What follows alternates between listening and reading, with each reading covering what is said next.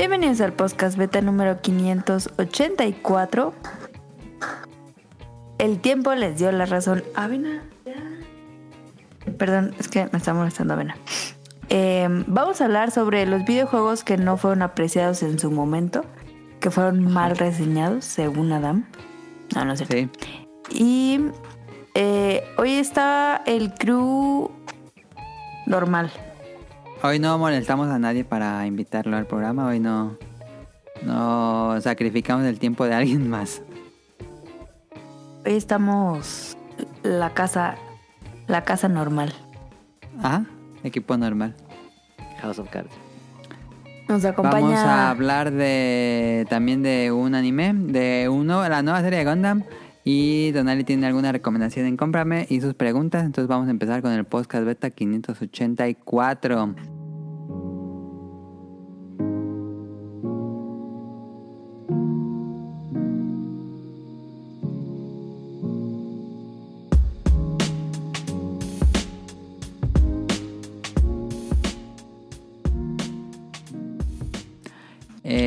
Semana, como ya dijimos, no, vamos a estar los, el equipo original.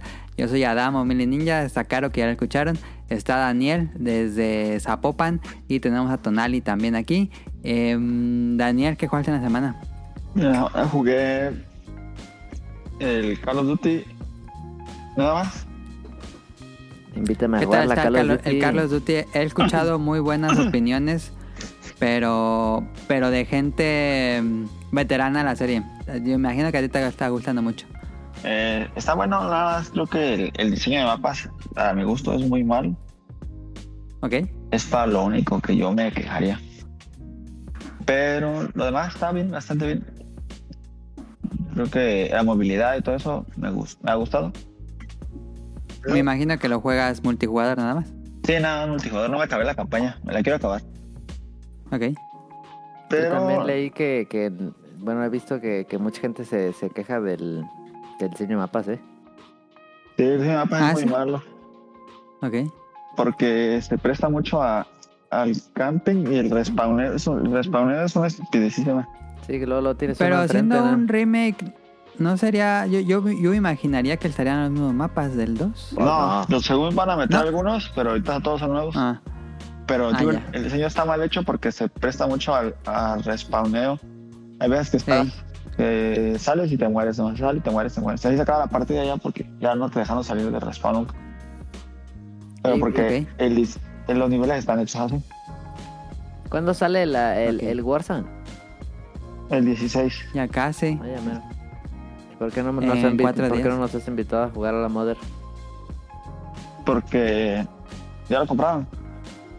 Pues no. Ah, no no, no lo van a querer comprar. ¿Cuánto le vale? Pero un juego normal. Pues un juego completo. Ah, no mames, ese es gratis, ese, ¿no?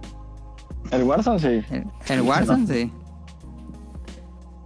Pero lo- Pero a ti, a ti no te interesa el Warzone 2, ¿o sí, Daniel? pues no, pero yo creo que sí lo voy a estar jugando un rato. Oye. Pero fíjate que las primeras veces que lo jugué me mareaba muchísimo. Ah, ¿sí? Pues a mí ¿qué? no sé por qué. Ah, yo ahorita voy a hablar también de eso, ¿eh? De algo que estoy jugando. Pero yo siento que es a lo mejor por la tele. ¿La edad? Ah, ok. Está la vicio esa. Es que eh, ahora La que vicio. cambié mi tele por una de 60 pulgadas y Ajá. está no, y muy incómoda para jugar. Y te Ah. pones a, a tres metros de la tele. Pues me toca, ya para no marearme, lo tengo que aventar hasta atrás, hasta el comedor casi. La... Me siento. Ok, ok, ok. Porque no, si no te- una vez, incluso una vez me vomité. No es cierto. ¿Neta? Sí, la primera vez me sentí así bien mareadísimo todo el día y ya la tarde fui y vomité. No ¿Qué mames. pedo? No, neta, me sentía ¿Por bien cuánto mareadísimo. jugaste? Como dos horas, yo creo. Ah, no mames. Me dolió el resto de la cabeza y se sentía bien mareado. No creo, ¿Y fue que, no creo que haya sido el juego. Pero es que no sé si era tele o sea el juego. Pero tal vez es que también el juego también te siguió el Mario. Otra vez que juego me siento así como raro de los ojos, no sé por qué. Así como que, no sé. Digo, no sé si era la, la tele, porque es que era muy incómodo jugar en la tele tan grande. Yo nunca he jugado a una tele tan grande. fíjate. ¿Cuánto mide o qué? Es de 60 60. pulgadas. Hasta grande, sí. Y, y yo creo que estaba más cómoda. La que jugaba antes era de 43, me parece. Y está más cómoda. Está más cerquita Sí. y no sé. Sí. Pero no sé si sea la tele o el juego, que porque ya ves que te mueves bien rápido y giras y todo. Sí, sí, sí, sí, sí. Por eso no sé. Pero no quiero Ok, cambiar la tele porque con la, con tengo que subir al cuarto y bajar y todo. Y es un desván. Ok. Pero está bueno el juego, está divertido. Tiene muy pocas. Tómate un... ¿Cómo se llama este de medicamento? El... El palmareo. Ajá, el palmareo. Ay, se me fue el nombre de ese medicamento. No me acuerdo. Pero tiene po- poquitas armas y tiene poquitos mapas y la mayoría de mapas están bien feos. ¿Y vas a comprar el Battle Pass que ya lo anunciaron? Pues depende de cuánto cueste. No, no sé. Pero ya anunciaron. Puede que sí, puede que no, la verdad. Luego digo, no, nada más que chingado anda comprando y eh, lo termino comprando. Eso, mejor no digo que no. Ok. Eh, Tonali, ¿qué ha jugado el doctor respecto a esta semana? Este, el Modern Warfare 2, fíjate. Y se queja bien duro. No, siempre se enoja. Está bien cagado cuando se enoja. Porque siempre lo respawnan, como Ah, dice le pregunto Daniel. a Tonali porque creo que ya no juega nada. Eh, Cuando así lo respawnan, como dice Daniel, y avienta el control y se enoja. Y está bien cagadísimo. es que es un respawnadero bien cerda. Y este, eso ha estado jugando ese vato. Y. Y no, fíjate que yo no he jugado. No, Compramos el Splatoon y que el Salmon Run y nunca he jugado Salmon Run. Es que fíjate que no me avisas. Hoy, No, no me avisas. ¿Cuándo me has avisado? A ver. pues si tú eres el que tiene un montón de trabajo, Por eso te digo. el que me tiene que avisar es tú. Sí. No, es que fíjate que así han dado ocupado, eh, la neta. Pero Ahí está, ya, ya, ves. que se acabe el semestre esta madre, ya va a estar más chido. Ok. Hoy estuve todo el día ahí trabajando, fíjate, fíjate. Y sábado. No le digo, Iri. Sí. Pero sí, sí, sí. este, ¿qué te iba a decir? Tú estás jugando a la otra madre esa, ¿no? El Ragnarok. Sí, Ah, lo que a ¿qué hacer te ahorita. quejas?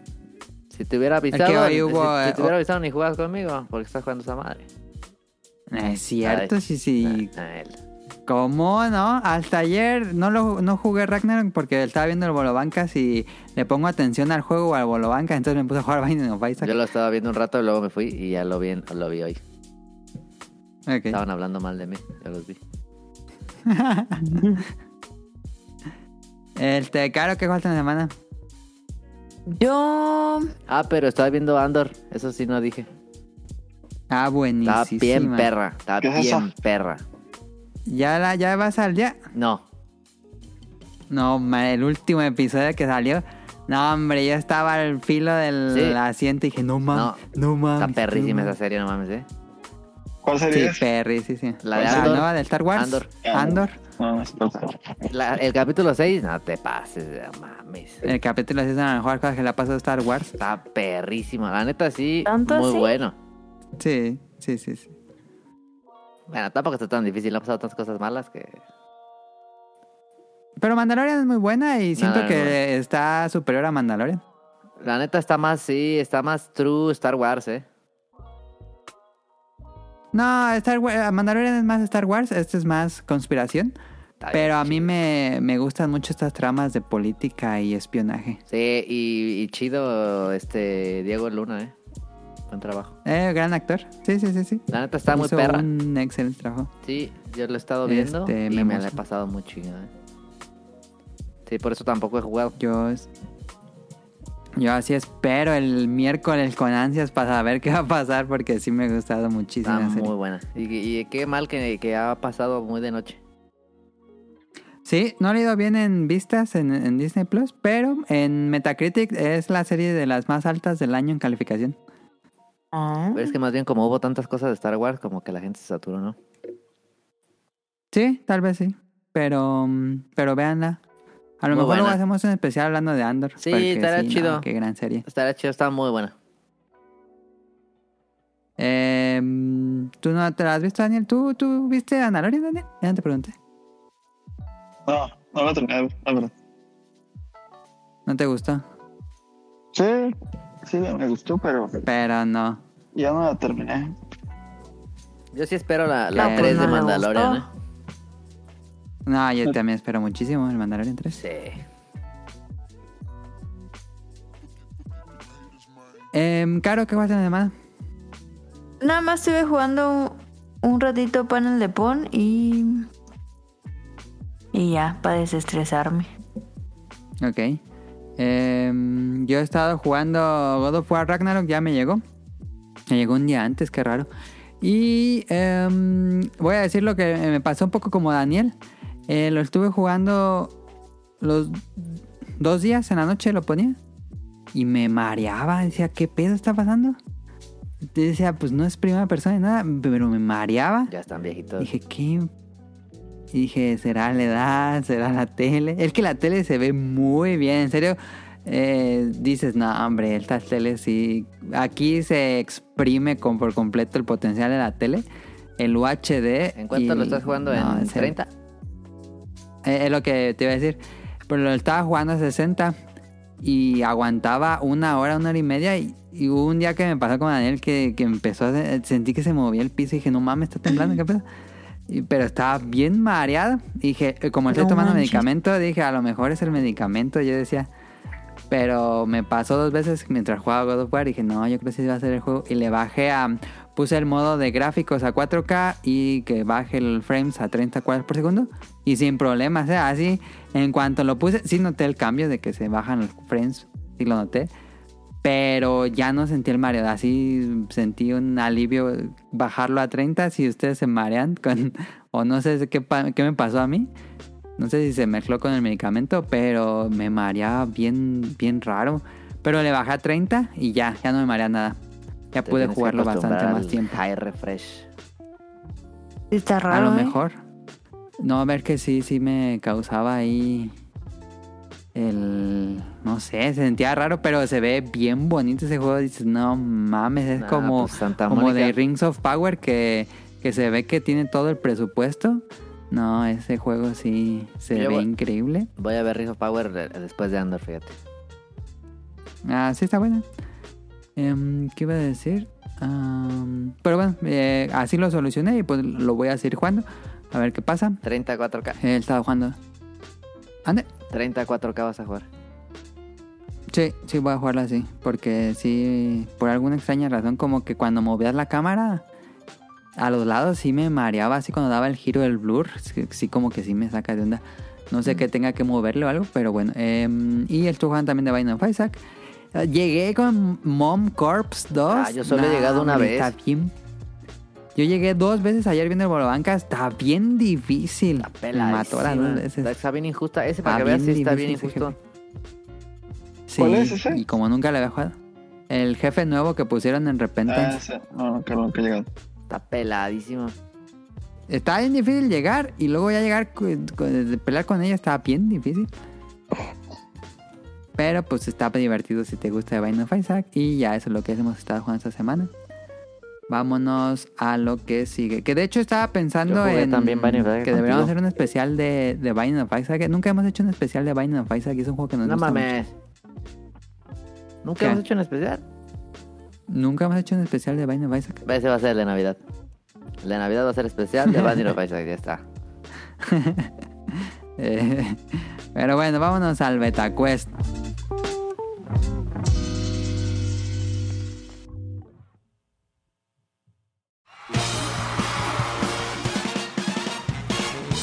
Llegó la hora del Beta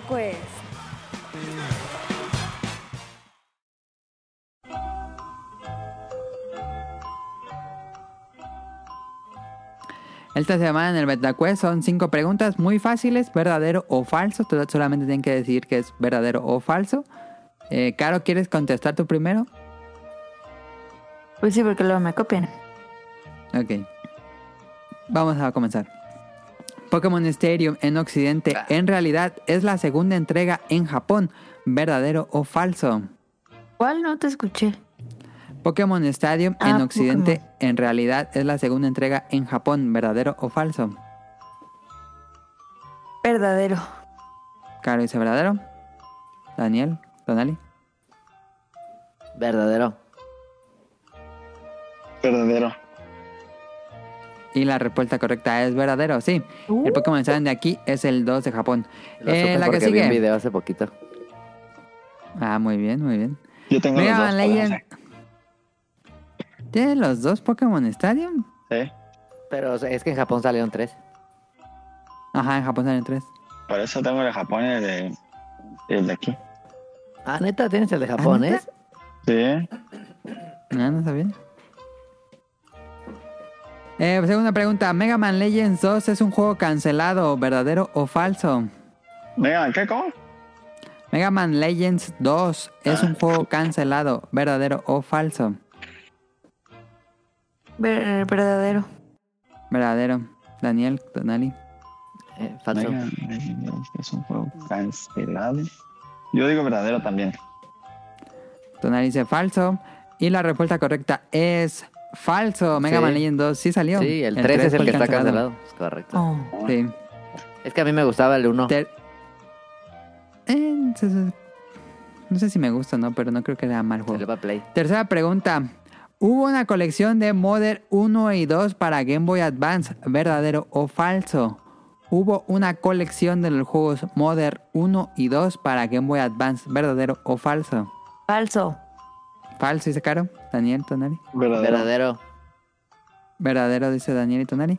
Eh, lo la respuesta correcta es verdadero. Hay una colección de Ah, Modern yo no 1 y tengo. 2 para Game Boy Advance. Sí. Ah. El que no sale fue el 3. Solo salió en Japón. Eh, cuarto- vi, pero no. Es una caja roja que dice Ajá. One Plus 2. Muy bonita. Cuarta pregunta. El autor de Saint Seiya, Los Caballeros del Zodiaco, se llama Masami Kurumada. El autor de Saint Seiya o Los Caballeros del Zodiaco se llama Masami Kurumada. ¿Verdadero o falso? Verdadero. Verdadero, dice Caro. Donal y Daniel. Verdadero. Daniel. Falso. Falso.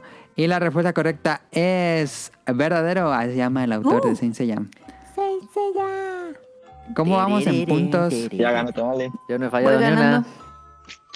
Donali no ha fa- fallado ni una, ¿verdad? No, voy yo cuatro. dos, creo, y Y Caro yo una. dos, sí. Sí. Última. El PSP vendió más de 100 millones de consolas. ¿Verdadero o falso? ¿100 millones de consolas? El PSP. Falso. Falso, dice Caro. Tonali, Daniel. Verdadero. Verdadero, dice Daniel. Tonali. No tengo idea. Voy a decir este falso. Falso. La respuesta correcta es Verdadero. falso. Ah, sí la tengo. Vendió ¿Yo? 76. Tonali lleva Betacuest perfecto. está eh, mi regreso triunfal al, al, al podcast. Sí, pero Tonali tenía dos programas que no había salido. ¿Esos tres? No sé. Creo que tres, ¿eh? Ya, ya llevaba varios, muchos programas que no salía Tonali. Hace ¿Ya mucho que no hacía. ah? Ay, Adam, la- cuando, No, cuando uno es- gana ahora sin es elote, fallar. Daniel. Ya tienes Ah, mucho que no sale, son, ahora son elotes. Pero cuando uno gana sin fallar es eh, con el con toppers. con toppers. El con topper es elote Pero en pues me topper. deben un buen. Otra vez hicieron el trabajo unos ¿Qué? juegos y, me acordé mucho de- del podcast porque daban de, de regalo una bolsa Toppers. llena de puros toppers.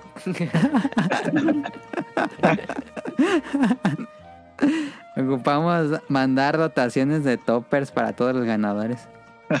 Hay unos baratos. Es que se rompen. No, está- estaban bien baratos y bien malísimos porque los metían a microondas y ya me le cambié la taza. Bien corrientes. Yo me los llevé a... Yo, yo me, gané unos y me los llevaba comida Ajá. y los metía al microondas una vez sin tapa y, ya no- nunca le volvió a quedar la tapa.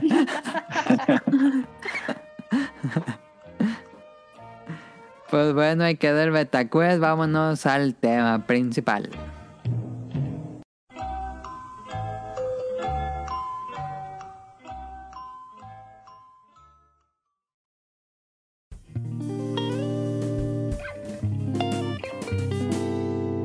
Tema principal.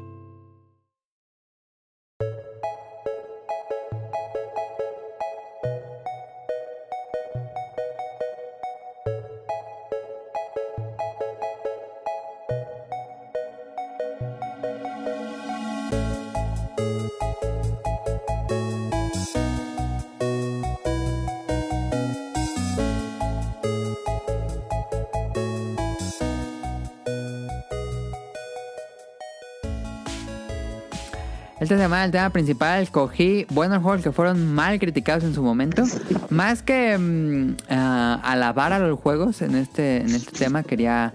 Me puse a leer muchas reseñas viejas y en la tarde estuve eh, quitando el polvo a muchas revistas que tenía ahí y me estuve leyendo muchas reseñas. Eh, entonces, eh, quise saber por qué no les gustó, por qué no les gustaron estos juegos.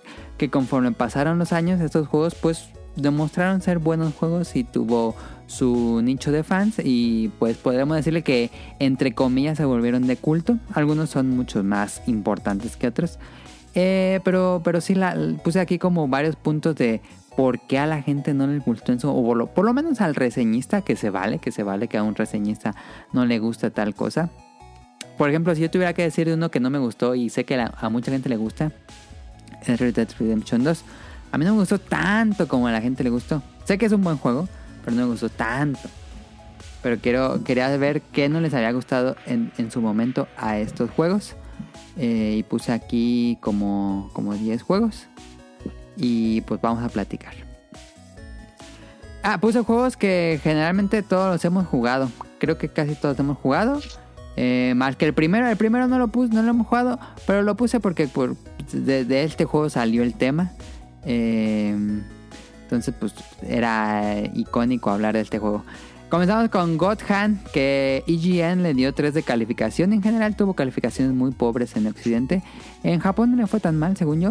Eh, God Hand e- era un juego de Capcom del estudio Clover, Clover Studios, si no me equivoco.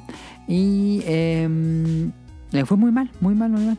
Y él, le- leí la, la infame reseña de IGN y dice que, em, que no le gustaba que el juego fuera como una burla, que todo se sentía como una burla, como muy over the top, muy extraño. Y pues el juego es realmente así, así es como... mm, Tal vez como Bayonetta ahora, pero, pero más ridículo. Como el nivel de ridiculez de Bayonetta, pero un poquito más ridículo. Eh, pues son los creadores. Eh, decía que todos los personajes, la historia, los escenarios, todo le parecía muy ridículo. Y mencionaba que las mecánicas de juego se, se eran... Él dice en la reseña que las mecánicas son demasiado vieja, de vieja escuela que hasta duelen.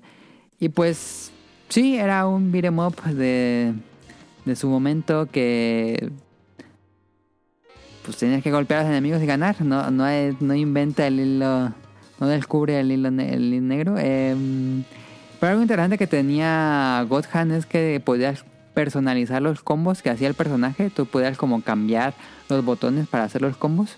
Y eso es una cosa que creo que nadie más usó y no se usa aún. Eh, pero es una, es una, es un, pues, eh, innovación interesante. Pero le fue muy mal a Godhand en su momento. Eh, no lo hemos jugado, entonces no, no podemos como decir si es un buen juego o mal juego. Pero sabemos que tiene un gran, pues, Mala nicho de fama. fans. ¿Crees que tengan mala fama? Sí, yo creo que sí, ¿no? Porque también es este... mm, Esa práctica de... Sí, es de Capcom, ¿no? Sí, de Capcom. De que te vendían todo, ¿no? No, ese juego eso que lo compras para y ya. Era de Play 2. Todavía Ah. no había DLCs ni nada. ¿Cuál es el que te vendían el, el final? Ah, eh, basura, El- Daniel. es que se parece.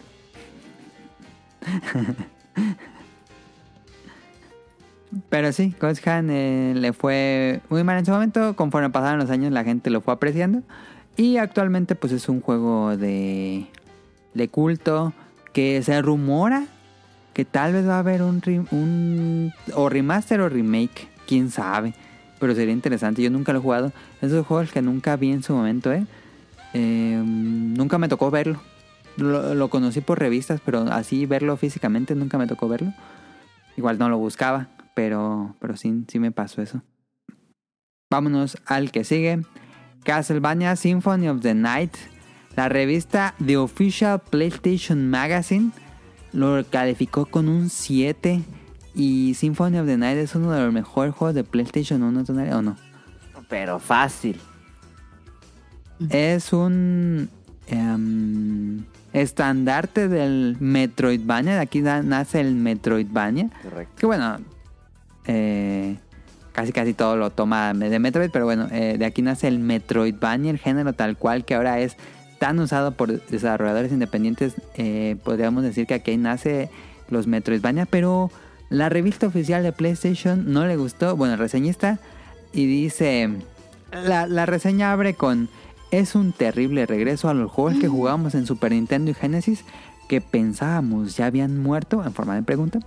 Em, pero sí, ¿no? El, te- el reseñista... Bueno, vamos a, dar un poco de contexto. En esa época estaban eh, naciendo los juegos en 3D, que- en completo 3D, como Super Mario 64. Justamente. Y, su- y Castlevania Symphony of the Night es un juego 2D tradicional con sprites. Em, y pues como que, ¿cómo decirlo? No lo apreciaban bien en su momento porque ya lo querían ver de salida. Ya no... Para ese momento la gente no quería ver juegos con sprites. Por alguna extraña razón, Claro. la gente no le gustaba ver juegos con sprites. Es una tendencia que estuvo muchos años desde ¿Cómo que salió el? Play 1. Los sprites son como... mm,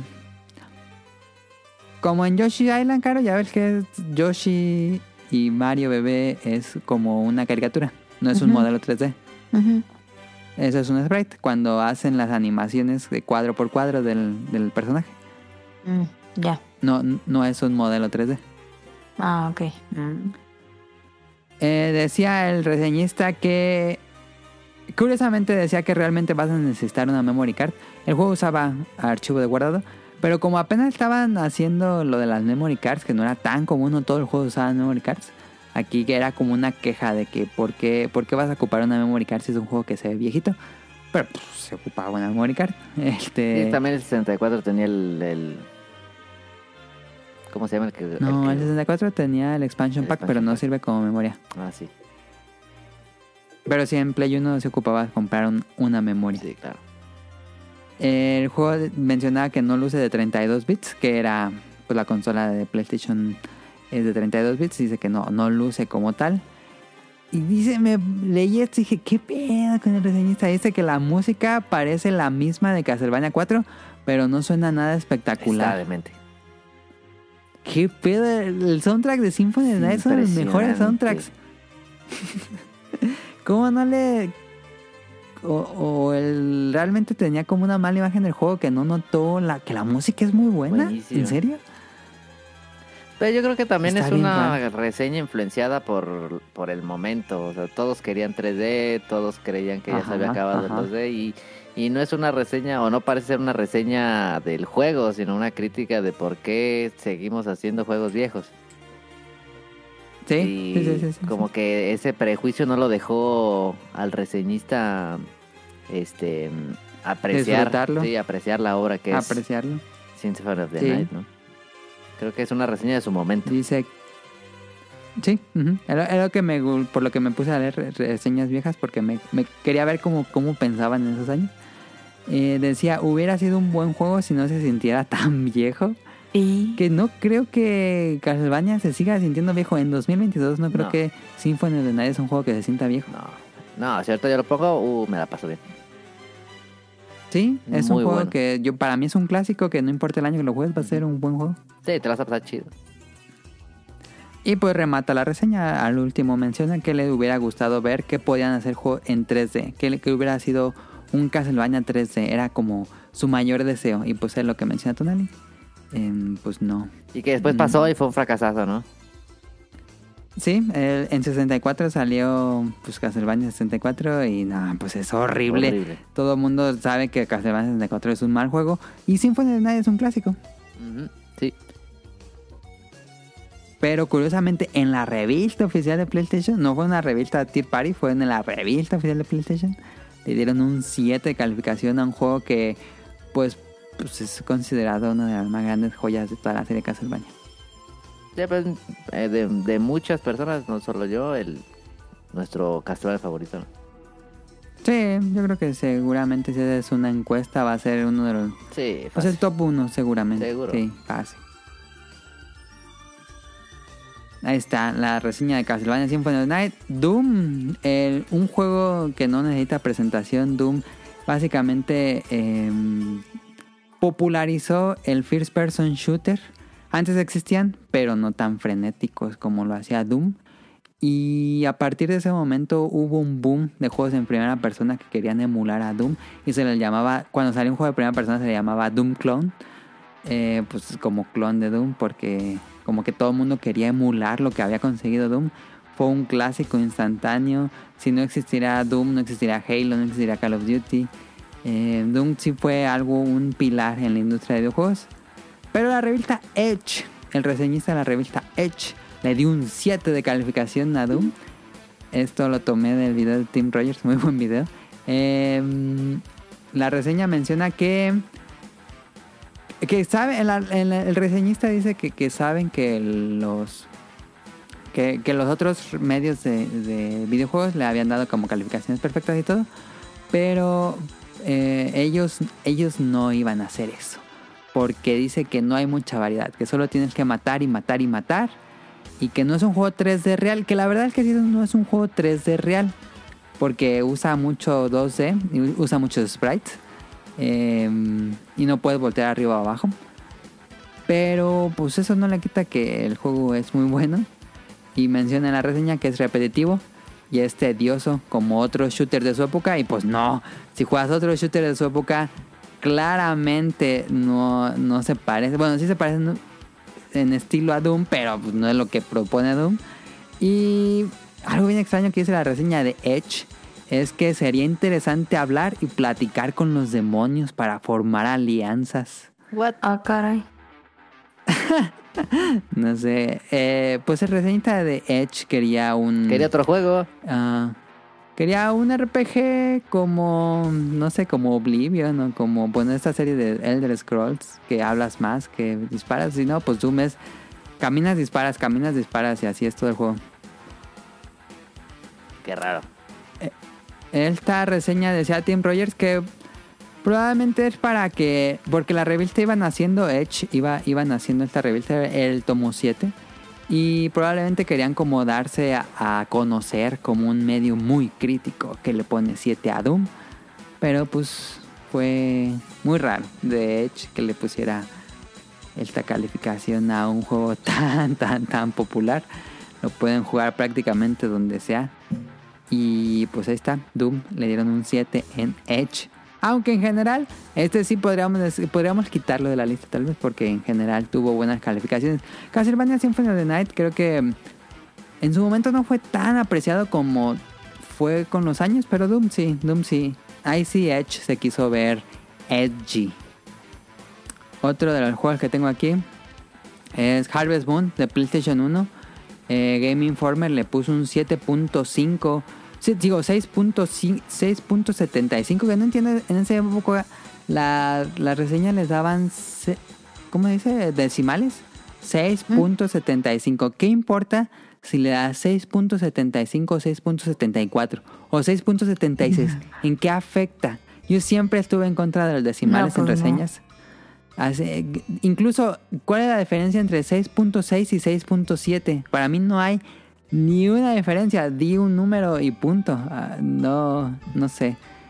Em, para mí, incluso las calificaciones de 100, de 100 a, a, a 0 deberían ser de 0 a 10. Porque no, Ujú. no le veo mucho caso, la verdad. Sí, ¿para qué 90? Pues di 9. Tal vez el punto 5, pero también es verse medio débil. Se, se, se verás en tu calificación, pero bueno. A Harvest Moon de PlayStation 1 le dieron 6.75 Game Informer, una revista de Estados Unidos. El reseñista menciona que es algo muy personal de él. Él vivió en la granja de niño, por lo que hacer estas actividades era bastante aburrido en un videojuego. Que bueno, se, se vale, creo yo Nah. pero pues no todos, to- no todos los que van a leer la revista trabajaron de niño en una granja o vivieron de niño en una granja. Entonces, No, pero una reseña no puede ser, no puede estar eh, de, delimitada por tus vivencias, no mames. no, pues no. Y fue por lo que él dijo que era muy aburrido. Menciona que eran muy pocos eventos al año y todo. Ya ves que en el año de Harvest Moon hay eventos cada ciertos meses y y que él quería más de esos eventos, pero que todo era trabajar y trabajar y trabajar. Entonces eh, le, le- no le gustaba y mencionaba que eran que había mucho mejores RPGs. Que estuve checando los juegos de, de Harvest Moon y fíjate que nunca los calificaron muy bien. Nunca subían de 6, 7, a lo mucho 8. Pero el Harvest Moon Yo creo que está bien. han tenido muy tibios. ¿Creen que debería ser más, menos? No, yo creo que está bien. no, tampoco creo que sean los grandes juegos. Eh, nah, yo digo que está bien. ¿Tú qué dices, Daniel? Daniel estaba muy callado. Pero está en mute. Ya estaba comiéndome una zanahoria. Y que está bien. y ya, está bien, y ya. Estaban hablando de, Ese vato. de Harvest No, no, es- No, no está. No mames. Sí, aquí estaba. Estaba poniendo atención. Pero, ¿están hablando de Moon, no? Sí, Sí, sí. Por eso. A ver qué calificación tuvo. Un 7. Casi. Pero, este, es que los Moon son divertidos. El primero de, de, de Super a mí no me gustaba. Porque, sí me gustaba, pero no me gustaba que se acabara en un, era un año, ¿no? Era. mm, O dos años, no me acuerdo. Era dos años, creo que eran dos años. Ah, pero es que estaba acostumbrado a juegos en los que eh, pues tenías como un objetivo y así, y esto era como más tranquilo, era pasar el día. Era trabajar. Ajá. Pienso que también en ese tiempo estábamos acostumbrados a otro tipo de cosas. Y creo por eso, por eso entiendo pues la reseña. Porque fue de los primeros juegos así, ¿no? ¿O me equivoco? Sí, sí fue de los primeros juegos que trabajabas en una granja. Sí, sin duda. Pues es que no estaban, diría el meme, no estaban preparados para eso. Tal vez, tal vez eh, estaba adelantado su tiempo Harvest Moon, dirían. Sí. No sé. Pero si no fuera sido por Harvest Moon, pues no, tal vez ese género no hubiera Sí. llegado.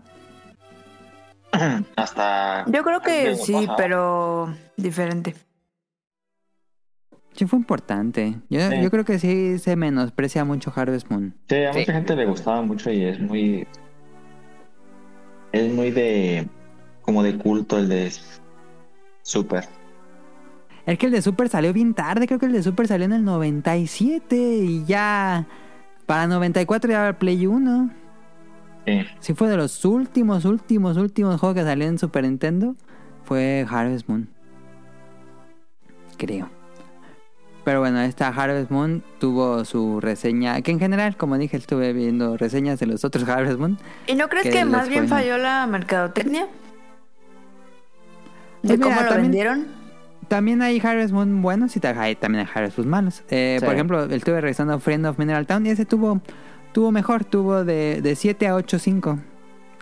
Para mi gusto se debería ser más alto, pero bueno, eh, se entiende. Monster Hunter Freedom, eh, el primer juego de Monster Hunter para PSP. Eh, no nos tocó a nosotros jugar el de Play 2, por eso puse el de Monster Hunter Freedom. Pero en general, la prensa occidental destruyó el juego. Odiaron Monster Hunter, el primer Monster Hunter que salió en Occidente, bueno, en PSP, en Occidente. Eh, y yo estuve viendo reseñas, fueron calificaciones que iban de, de 4, 5, 5, 6, 7 y muy, a lo mucho 8, eh, fue lo máximo que llegó. Eh, en EGM en español, estuve revisando todas mis EGM en español. No la encontré, pero estoy seguro que yo leí su reseña en una EGM en español, pero no la pude encontrar. Pero vi que ah, en la EGM en español venía una hoja con las reseñas anteriores y estaba reseñado y decía, siete, le dieron, en EGM en español daban tres calificaciones y le dieron 7, 6 y 8. Que le fue pues, muy, muy, muy regular. Pero nosotros cuando lo jugamos nos encantó, fue un juego que realmente sí tiene sus fallas, sí tiene muchas fallas el Monster Hunter 1. Pero nos, no sé, nos fascinó. A nosotros fuimos completamente el target de Monster Hunter y lo seguimos siendo. Eh, pero no- nos encantó tal vez... ¿Qué pasó? Que no, nosotros por, por la edad tal vez no vimos sus errores en su momento y no fuimos tan objetivos como la prensa occidental o la prensa occidental no tenía idea de qué estaba pasando. Híjole, eh, es que entiendo que la prensa occidental no le haya gustado porque es un juego pues bastante, mm, ¿cómo decirlo? Pues hasta cierto punto obtuso, ¿no? Difícil, eh, Sí, eh, no te dice mucho, este, es complicado el juego, por decirlo menos.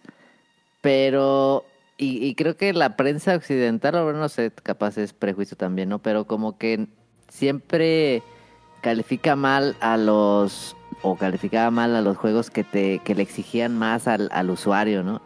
Y es cierto, Monster Hunter 1 el, el 2 que dijiste, ¿cuál estás revisando? El Freedom, el, el primerito de PSP. Ah, el primer TPSP.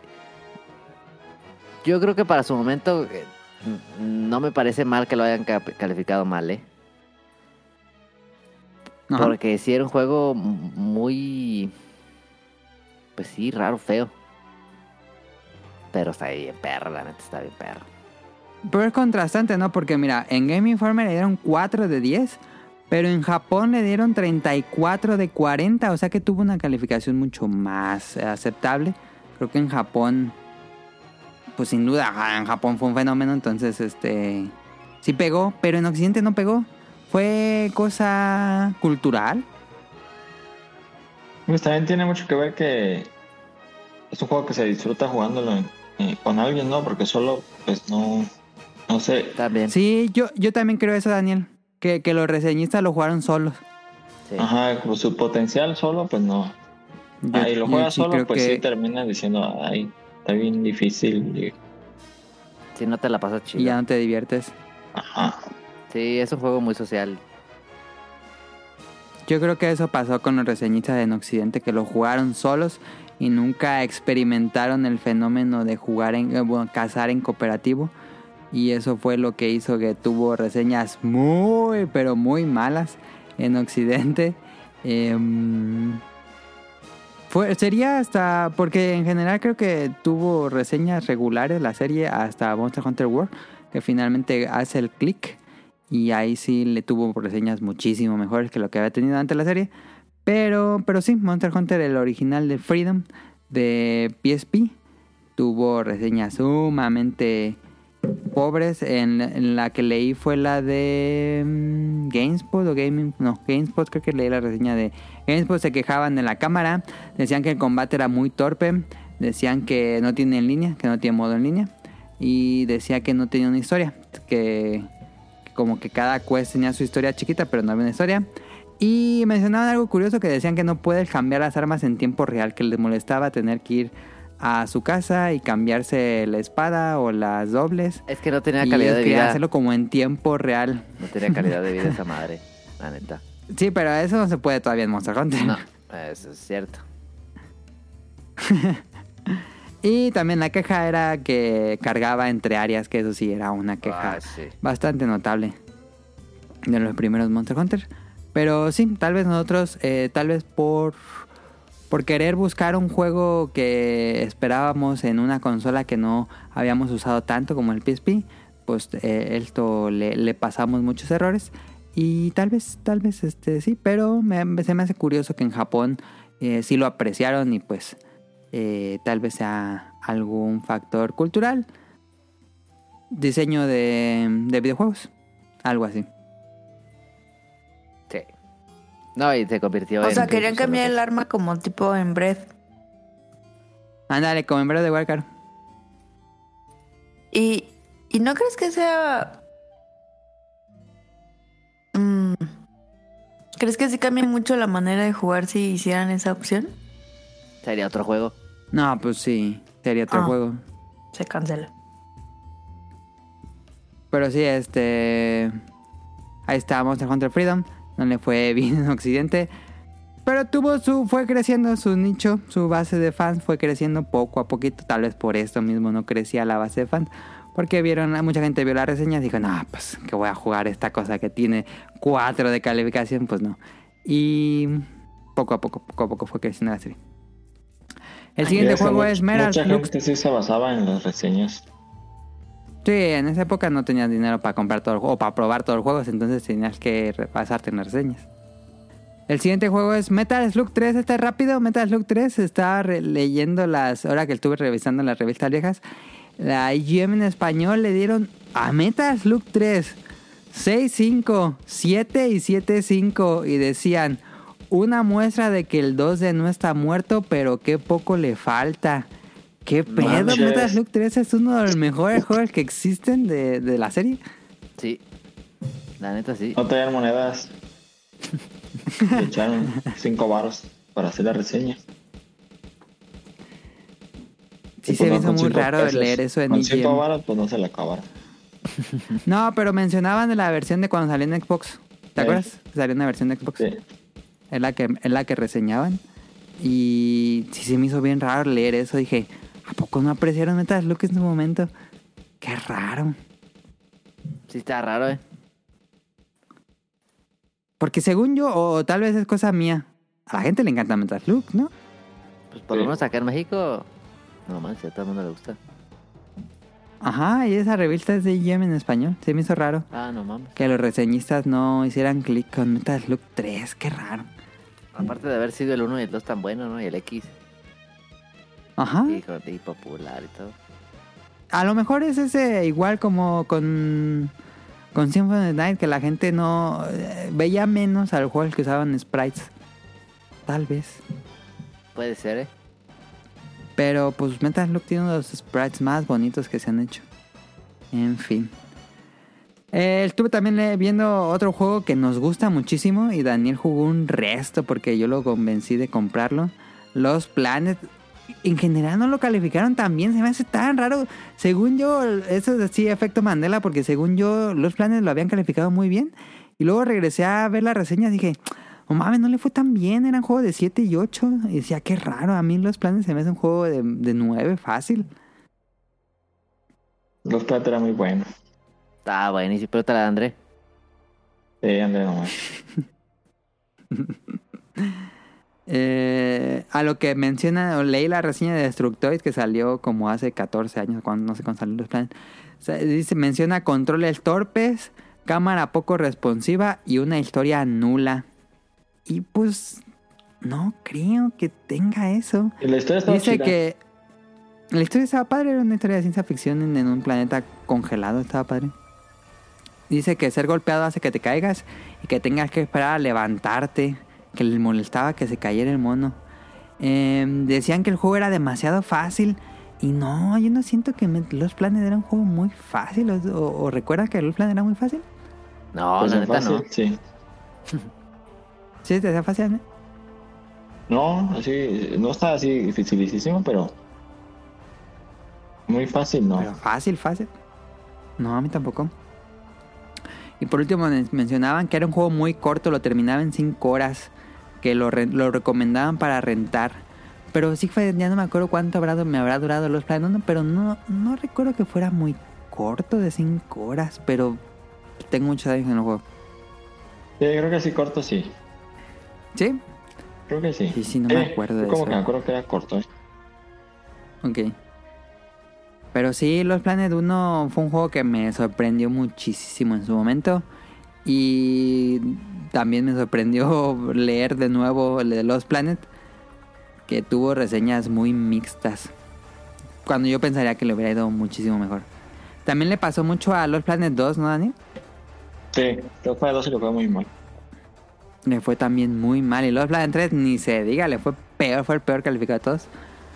Yo nunca jugué Los Planet 2, Daniel, por las recalificaciones y siempre me arrepiento de no haber jugado Los Planet 2. Estaba bueno.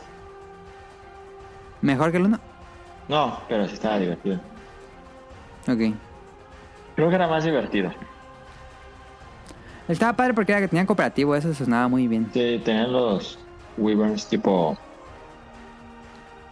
tipo Monster Hunter. Yo me acuerdo del demo no, ese.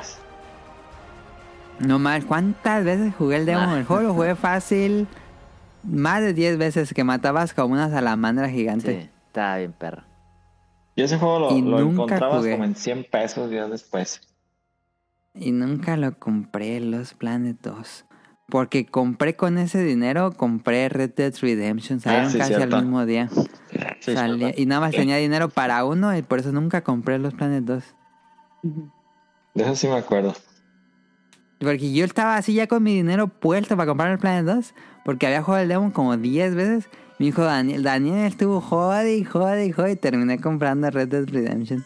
Que no me arrepiento, es un grandioso juego Red Dead Redemption 1. Me gustó muchísimo. Probablemente me hubiera gustado mucho más que los Planet 2. Pero siempre me quedaba cosquillita. Obviamente. Ah. Bueno, Daniel. Digo, obviamente está mejor. No, sí está mejor. El que sigue es Yakuza. Los Yakuza nunca fueron bien queridos en Occidente y aunque en Japón también un poco pasó como Monster Hunter, que en Japón les encantaba Yakuza, en Occidente no les iba bien a, a los Yakuza. El primer Yakuza es de PlayStation 2. No le fue... Pues también un juego con reseñas muy mixtas. Tuvo... En GameSpot, leí la reseña de GameSpot, tuvo un 7 de calificación. Mencionaban que era un juego muy simple y repetitivo. Que tal vez puedes decir que es repetitivo. Simple no creo. No, sin duda no, no creo que, que Yakuza sea un juego simple. Es repetitivo tal vez, pero tiene muchos minijuegos que eso hace que se rompa la, la, la, que sea tan monótono las peleas tal vez. Tiene muchos minijuegos. Eh, la historia, mencionaban que la historia era demasiado compleja y que no era muy buena. Y no, no creo, no creo que... La historia sí es compleja, pero no creo que sea mala. Es una historia buena. Lo escribió un escritora fa- famoso en Japón, entonces a mí me gusta la historia de Yakuza 1. Eh, y bueno, algo que siempre tuvo Yakuza, con todas las reseñas en Occidente creo. Había una que también estuve buscando, pero no, esas no supe si era Atomics o, o IGM. Pero yo recuerdo leer la reseña de Yakuza 1. Men- siem- Siempre, siempre mencionaban que la gente esperaba un GTA. La gente quería un GTA en Japón y claramente Yakuza no es un GTA. Eh, y creo que por eso decepcionaba mucho a la prensa occidental que Yakuza no era un GTA. Eh, pues no, Yakuza es básicamente un beat'em up con elementos RPG en una especie de semimundo abierto. Eh, y mencionaban que era mucho de ir a punto A a punto B y no creo, yo no creo que sea así porque es un juego de mundo abierto, puedes ir a donde tú quieras. Em, pero sí, yo siento que Games, por, por lo menos la prensa occidental, eh, trataron mal a Yakuza. Eh, yo nunca jugué Yakuza mucho, muy poco, como para decir, no, sí, no. Tal vez era un juego adelantado a su tiempo. Era una copia de Mm. Shenmue. Ya sabía que iba a decir Mira, en Famitsu se llevó el premio de la excelencia y en los Japan Game Awards también se llevó el premio por excelencia. Entonces, en Japón tuvo muchísimo, muchísimo como appraise, como dice que lo, lo alababan mucho y en, en Occidente pues tuvo reseñas, en, la- en promedio las reseñas en Occidente fueron de 75, no pasaban de eso y pues bueno, por eso la serie tampoco tuvo mucho éxito en su momento fue hasta. ¿Hasta cuándo habrá despegado Yakuza en Occidente? Yakuza. pues ya Como ya está como Bueno. el 3. No, yo creo que hasta el 5 Sí. habrá despegado Yakuza. Sí tardó mucho. Como hasta Play 3. Finales de Play 3 tal vez, pero sí. Sí tardó mucho en despegar Yakuza. Que la gente descubriera que era Yakuza. Como que un, foco de, fue un poco de boca en boca. Y actualmente creo que ya está muy bien posicionada la serie Yakuza. Aunque ya no se llama Yakuza. Sí, fíjate, Daniel, ¿sabías, Daniel, que ya no se va a llamar Yakuza en- ahora? A partir de, de los próximos juegos en Occidente. No, ¿por qué? Ya, ya quieren quitar todo lo relacionado a Yakuza. Ahora los juegos de Yakuza se, llaman- se van a llamar Laika Dragon. Ah, Todos. Pero por, para que no tengan que ver con la mafia o qué? Sí, todo, bueno, sí, este... No a partir del que sigue va a ser Ryuga... Es que en Japón se llama Ryuga Gotoku, así se llaman los juegos, que significa Laika Dragon, como dragón. Pero para vender en Occidente le pusieron Yakuza. Ah, Lo de Yakuza es meramente occidental. Ajá. Ah. Lo quitaron para que no Entonces- tuviera que ver con la mafia. Ajá. Entonces los que sigan de Yakuza se van a llamar Laika Dragon tal. En fin, este, pues sí, tuvo una un inicio turbio, aunque Sega estaba muy, se había aportado muchísimo y no, pues no despegó. Y ya para ir acabando esto, John Who Stranghold Ese estaba chido. que, que en, en general no le fue tan mal, pero no tuvo así la excelencia. Pero estuve leyendo la reseña de Destructoid, le puso 4.5. ¿Creen que Stranghold es un juego de 4.5? No, estaba chido. Ah. No, ¿Qué pedo ¿Qué con trae eso? Daniel? ¿Por qué grita? no, no más. Pero no. Es un, jue- es un gran juego. Stranghold. Está muy divertido. Se deberían de hacer un remake para Sí. Play 5.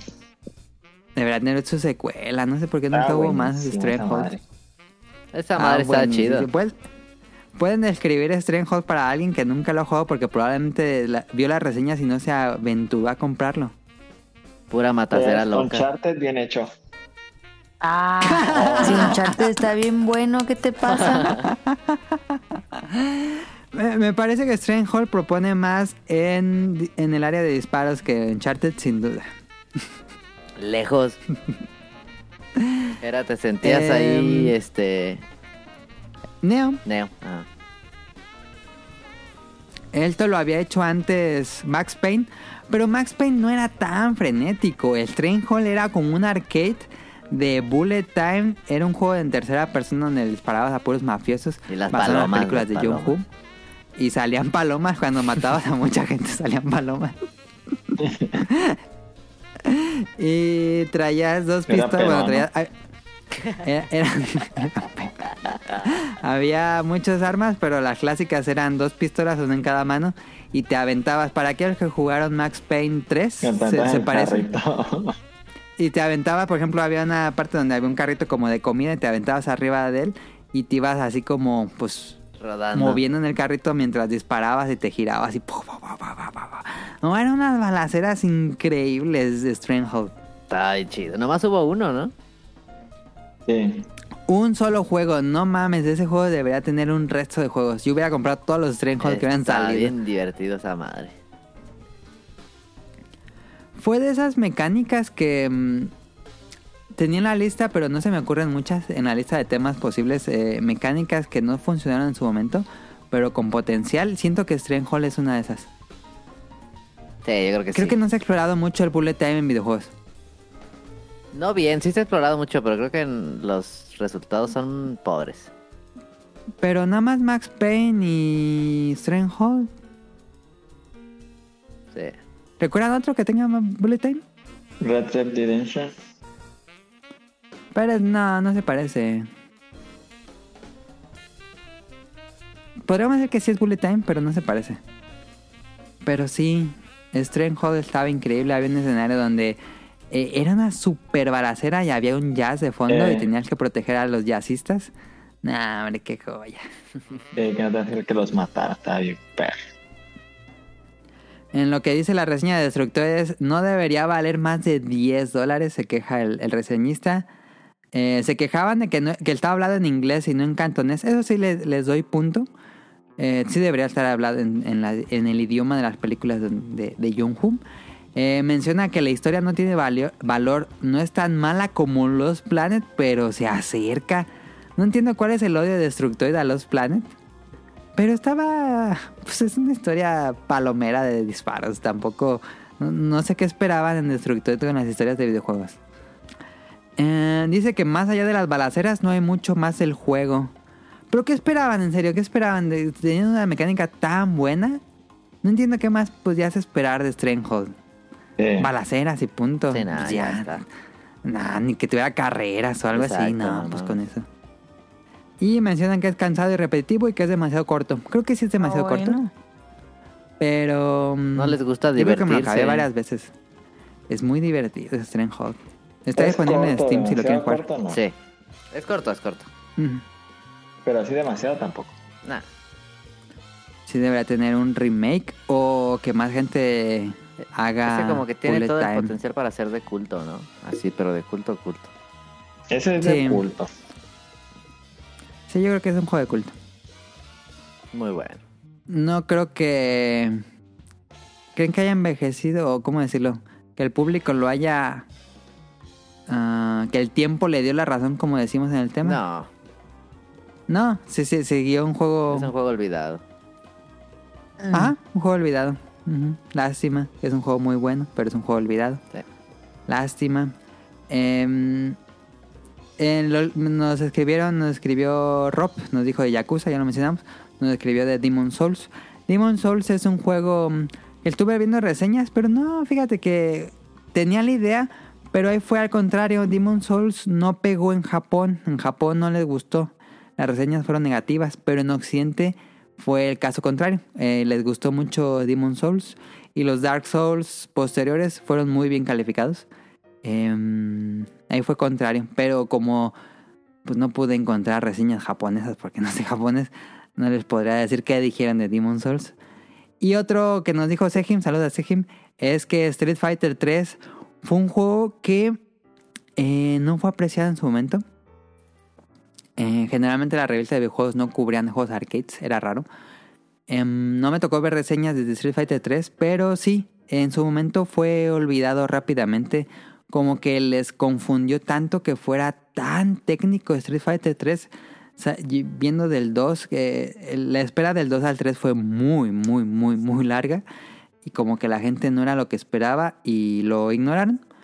Y ahora Street Fighter 3 es uno de los mejores juegos de pelea. Es uno de los juegos que más se juega en, en escena competitiva. Para muchos eh, jugadores profesionales de, de, Street Fighter creen que sin duda es el más... Lo más avanzado que ha llegado Street Fighter eh, en su momento. Bueno, hasta el momento porque el Street Fighter 4 regresa. Street Fighter 5 como que también es muy apegado al 2. Pero sí Street Fighter 3 proponía cosas nuevas y era tan complejo y técnico y complicado que la gente no lo entendía en su momento. Pero ahora se juega. Es extraño, un juego adelantado. Eso sí podemos decir que era un juego adelantado a su tiempo. El Street Fighter 3, que creo que es el juego que tiene los pixel art más bonitos que existen. Está precioso. Sí, hermosísimo Street Fighter 3. Y bueno, ahí está el tema. No sé si tengan algo más que agregar, algo que quieran decir. No, ese juego está bien perro. Bueno, yo, no, yo nunca lo jugué demasiado, pero yo creo que para mí visualmente es el que más me gusta. Ah, es el Street Fighter más bonito, sí. Sí. A mí nunca me gustó mucho. El 3. Ajá. ¿Te gusta más más? de Kingdom Me imagino que le gusta más el 4. Sí. En ese tiempo jugaba más con más el- la quina.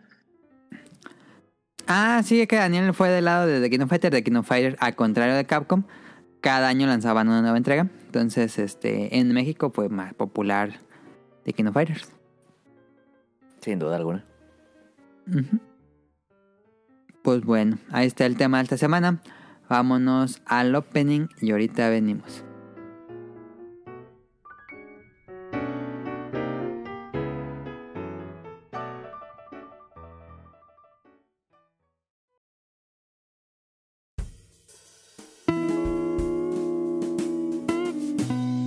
De la semana.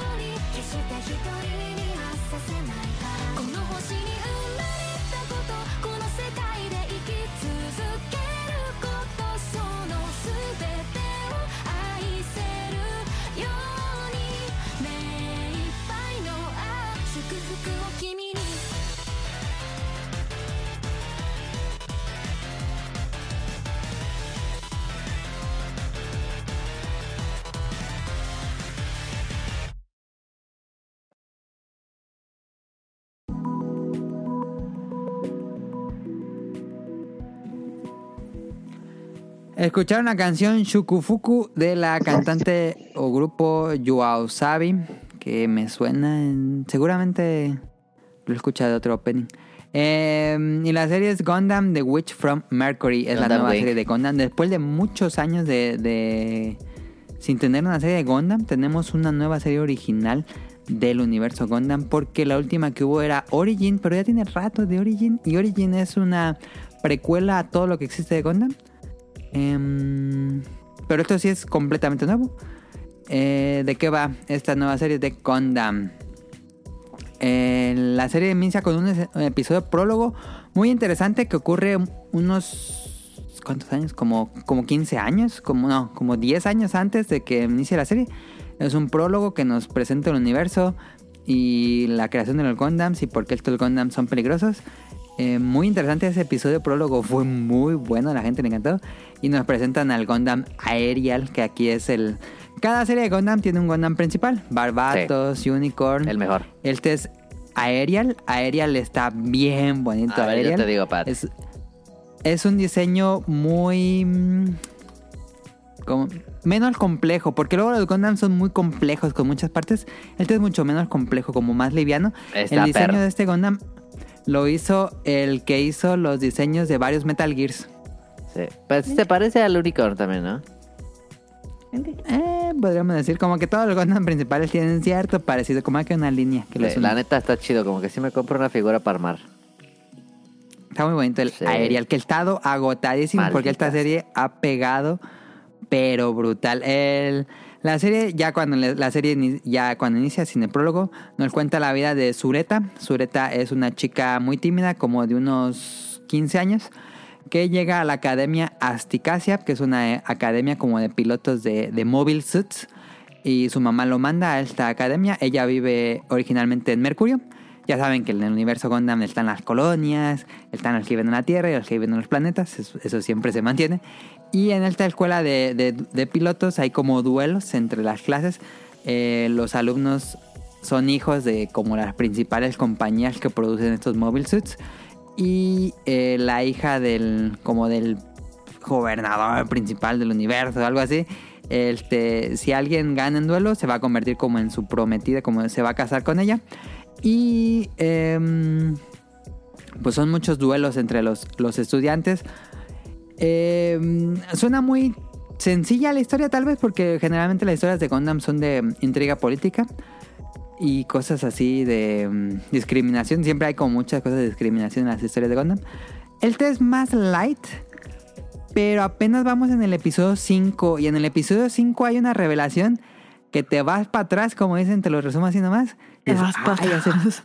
ya se puso más oscura porque la serie ha tenido como este tono muy muy escolar y ya cuando eh, en este episodio ya se nota que ahí viene lo oscuro y guerras y cosas de muertes de personajes ya viene todo lo todo lo que conlleva una guerra Eh, que bueno el mensaje de Gundam las series de Gundam siempre se han hecho como mensajes como Metal Gear que son antibélicos mensajes Ujú. pacíficos lo malo de la guerra aunque bueno, no- nos encanta ver estas peleas entre robots. Eh, y Sureta puede controlar a su Gundam, que es el Aerial. Y algo que tiene este Aerial, que a diferencia de los otros Gundams que he visto en otras series, él te despliega sus partes como en drones. Y esos drones pueden eh, moverse por sí solos y pueden atacar al enemigo. Es algo que yo nunca había visto en las series de Gundam y me gustó mucho. Em, me, ha- me ha gustado, me ha gustado mucho. La serie ha pegado mucho. Eh, el diseño de personajes que sean como pues jóvenes. Ha llegado un a un grupo nuevo de pues de público, un público más joven. Porque la serie Gundam se había estancado en un grupo mm, pues ya que supera los 30 años y para arriba. Es una serie ya muy vieja, Gundam es una franquicia muy vieja. Entonces estaban preocupados en Gundams, ¿qué hacemos para que llegue nueva gente? Entonces hicieron esta nueva serie y eh, con personajes que son más jóvenes y que el público joven se pueda relacionar con estos y pegó, pegó las tiendas de Gundams ha regresado, bueno, por lo menos lo que me platicaron es que el público joven ha entrado de nuevo a las Gundam Base en Japón porque eran, eran lugares donde pues nada más iban señores. Eh, y los, los Gundam están agotados y, y por pues ahora sí como que buscaron el público joven. La animación es perfecta en peleas de robots, perfecta. Ahí sí nunca hay queja con Sunrise. La- los, el estudio de animación de los Gundam siempre es Sunrise. Y la animación es perfecta. En robots, perfecta. En cuanto vemos humanos, yo siento que la animación no es tan buena. Pero es decente. Em, y el diseño de personajes me gusta, me gusta bastante. Es muy... eh, los ubicas, este, incluso los personajes secundarios tienen su lugar, no son tan genéricos. Y me ha gustado, es una serie que recomiendo ver si les gusta o no Gundam. ¿Qué les parece? Gundam. Eh, estaba, según yo estaba buena esa y un día vi en Twitter que alguien que dijo que estaba bien mala. Ah, Ah, nosotros vimos Gundam Wing y me gustó.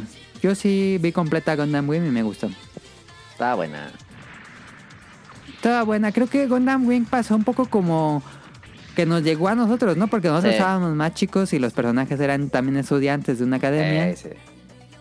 Entonces pasó como el mismo fenómeno que está pasando con Gundam The Witch from. Mercury. Eh, él te la pueden ver en Crunchyroll. Eh, cada domingo estrena episodio. Ese me antoja, es, Y pues es que a mí sí me gusta la Gundam. Está padre, está padre. Y los diseños de Gundam están bien padres. Tanto el Ariel como los otros que han salido Pero es que están bien padres. si me pongo a ver esa madre me voy a querer comprar unos robots. Pues vela, de todos modos no hay disponibles. Va, pero me voy a querer comprar los otros. Hay luego que, que salgan el retiraje porque ahorita están agotados. Pero sí, Eh, es interesante que finalmente le pegaron los de Gundam porque... Van a volver a hacer un tenido como- Gundam gigante. Van a volver a hacer otro Gundam gigante. No, creo porque el de Yokohama tiene poquito. Es el RX... El que tú armaste, ¿cómo se llama? El R... Ahí tengo la, ahí tengo la caja. a ver, Espérate. El alcanzó. Ay, se me fue el nombre del básico. Ahorita, ahorita vengo, mira. Ok, ok. Ese es el clásico, clásico, clásico. Pero bueno, este mm, ahí está en Crunchyroll The Witch from Mercury Gundam. Esperamos a Nani. Caro, si quieres preparar tu dato curioso. RX782. Ándale, exactamente, RX782. Es el clásico. Ese Pues es bueno, el chido. vámonos a. ¿Crees? Bueno, el único orden está Es bien que- chido. El Unicorn. El Wing. A mí me gusta muchísimo Ah, el Wing. está, está en perro. A mí me gusta también El el, Barbatos me el gusta. verde feo. El verde. Uno que es así como... Ah, e- ese es un Mobile Suit, ese no es Ah, ya, este está bien chido. A mí me gusta mucho el rojo, el, rojo, saco. Sí, está bien chido. El rojo está bien bonito. Pero bueno, ahí está la, el opening de la semana. Caro, te dejo el dato curioso.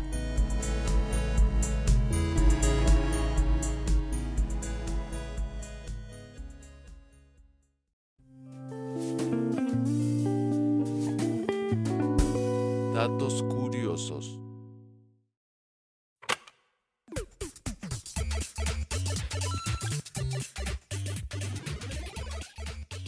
ahí les van. Hoy les traigo datos curiosos de profesiones que no sabías que existían. ¿Sabías que existe profesionalmente un consultor de Feng Shui? Ah. No, lo que es robar Mm. dinero. Pueden ganar hasta 250 mil dólares al año Ah, su madre. y hay estrellas de esto. Khloe Kardashian, Ma- No, Ah, ya, está. No, o Rateras. sea, ellas son, son las que los contratan. A ver, consideran el Feng Shui una. mm, ¿Cómo se dice? Ay, se me fue el nombre de la palabra de un. Se me fue nombre. Un, un engaño. Ay, Scam. charlatanería. ¿Creen que el Feng Shui es charlatanería? No, creo que la gente sí se lo cree. O sea, los que lo hacen sí creen que... Que Sí se lo toman así bien. Ah, por eso no es charlatanería. No es Pues un- no sé si tan de cha- charlatanería porque pues se basan en los puntos cardinales en norte, sur, este y este, nada más. Bueno, sí se basan en algunas otras cosas tontas. Lo que yo sí pensaría es que pues algo sí tiene que ver eh, los puntos cardinales. Eso, eso sí, pero... Hay una cierta base, pero luego ya se va. Ajá. O sea, iba bien y la cagaron. Existe una... Bueno, existen los acupunturistas veterinarios. Ah, no mames, pobres animales. Ajá. Estos profesionales deben completar la escuela de veterinaria claramente antes de hacerse la certificación de acupunturista. Y... Ay, pobrecitos. Llevarían a su perro con una acupunturista. No. Pero no sé cómo lo hacen para que se esté quieto un perro. No, Dice, yo la tampoco. acupuntura también se puede usar para tratar la artritis, lesiones musculares, parálisis y trastornos de los animales, sobre todo de los perros. Qué raro. Ajá. Y existe también una profesión que se llama catador profesional de helado. De ladito. Un catador de helados puede ser conocido por otros títulos como el maestro del gusto, el científico de los alimentos o flavólogo. Hubiera Ah, contratado perro. los de Holanda, acá el de. ¿de ¿Qué, güey? Zarzamora con queso, ahí también malísimo. ¿Con qué? Zarzamora con, ¿Con qué? queso. Nunca lo he probado. ¿Con pisto? Queso. queso. Ah, con queso. Zarzamora, pero el- es como queso crema, ¿no? Pues no, es queso, no sé qué queso le pongan. Yo una vez probé uno con queso crema y la verdad es que estaba muy rico. Sí, Yo he probado, Dice que- yo he probado de- ese de zarzamora con queso, no el de Holanda, y sabe bueno. Está bien bueno, Está que el- bueno. El, de Holanda está bien malo. No, está bueno el sabor. Oh. Pero yo compré el de Holanda Oh. y está bien malo. Ah, Oh. ya, ya, ya. Pero el sabor está rico, por eso lo compré, Sí. porque me gusta mucho el sabor. Eh, estoy de acuerdo. Solo el de Holanda es el que está fallido. sí. Ok, ok. Eh, estos catadores pueden llegar a ganar entre 60 mil dólares al año. Solo Eh. ocupan no ser diabéticos. No, pues es que lo escupen. Ah, ok, ok, sí. Ah, qué pedo. Buceador de pelotas de golf. Si estás dispuesto a dar el paso, podrías ganar miles de dólares buceando para encontrar pelotas de golf en campos de golf. En promedio, un buceador de pelotas de golf puede encontrar aproximadamente 5.000 pelu- pelotas en una sola inmersión en un lago y venderlas por Ay, no 75 centavos cada una. ¿Eh?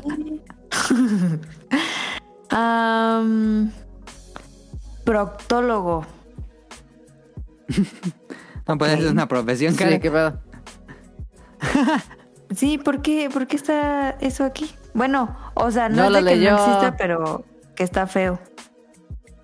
Y No esas fueron las profesiones. Y, y pues yo quise comentar estos trabajos porque justamente hoy fue un proveedor al hospital que se dedica a limpiar cisternas por medio de buceo Ah, sí. para Qué asco. no para no tener que vaciar la cisterna por la, la operación. Este, Qué entonces se meten y. No mames. eh, ajá, o sea, se meten, te- se ponen, es que yo estaba ahí, pues lo vi. Se ponen todo un traje de buzo, claramente, con sus gogles, traen oxígeno y todo el pedo. Eh, traen una, una camarita, una GoPro con luz. Y Ajá. traen como. Es una bombita que está succionando el agua de como los residuos de abajo, los sedimentos. Y tiene como un cepillito con una con una manguera como a vapor, digo, a- como a presión. Entonces van limpiando todos los muros de la cisterna con este cepillo y todo lo van succionando. Ah, ya que hagan cister- Cisterna Cleaner Simulator. Y la verdad es que, pues, se me hace muy interesante porque aparte, digo, hay cisternas que están muy bien diseñadas y hay otras que realmente no. Entonces, por ejemplo, las de acá del hospital, pues está en chino meterte porque, pues, están mal, están mal diseñadas. Porque las instrucciones están en chino. Entonces, pues se me hizo muy interesante. Yo estuve ahí y me quedé un rato como para ver lo que hacía y todo. Te pues trae un ayudante y te digo que trae el oxígeno y se pone unas como como pesitas para para hundirse y así. Entonces hoy nos limpió las tres cisternas y pues te da un certificado y te da un disco con todo el video de lo que hacen y de lo que succionaron. Ah, qué Y raro, no sabía que Te sí. dan, ajá, te dan todo ahí un show y traen un, traen un buen de, pues, de materiales y de herramientas y así. Y, y sí, literal, pues sí, es como un buzo, o sea, así se mete como un buzo. Y se me hizo muy curioso, la verdad. Dije como, qué raro. Yo no sabía, yo sí dije cómo, cómo van a limpiar las cisternas si no la pueden dejar sin agua. Pero pues, sí, así se meten. Y la neta, pues qué miedo, ¿no? Porque las cisternas están pues bien oscuras. Pero esa fue la No, historia. ni tampoco, yo tampoco sabía que dices. Interesante. Interesante. Em. y aquí en, en- fíjate que en el país no hay muchos que se dediquen a hacer eso. No, pues no creo que sea un Me dijo trabajo. que ese señor que él se encarga de limpiar todas las cisternas de Chedraui a nivel nacional. Ah, No, pues, Entonces, y nada más es él y un chavo, o sea, yo pensé que era toda una empresa y no, nada más es él y... Los hermanos, hermanos Mario. Ajá. Y pues está peligroso porque te digo que hay unas cisternas que tienen muy mal acceso, entonces pues si le llega a pasar algo al buzo, ¿cómo lo sacas? Pues tiene que tener un Pues sistema. deben tener protocolos. Sí. Pues me dijeron que en Mérida, que fueron a, a limpiar una cisterna ahí en Mérida, me pas bueno, me enseñaron la foto. No, está, está increíble, o sea, horrible. Yo no sé ni cómo se, se pudo meter ahí. Hay un buen, un- pero como 50 tuberías. O sea, hay como un hoyito así hiper mini para meterte. Y si le dije, oiga, pero ¿y si le pasa algo, cómo lo sacan o qué? No, pues no sé. Ah. Órale. y ya, por, por eso fueron los datos curiosos.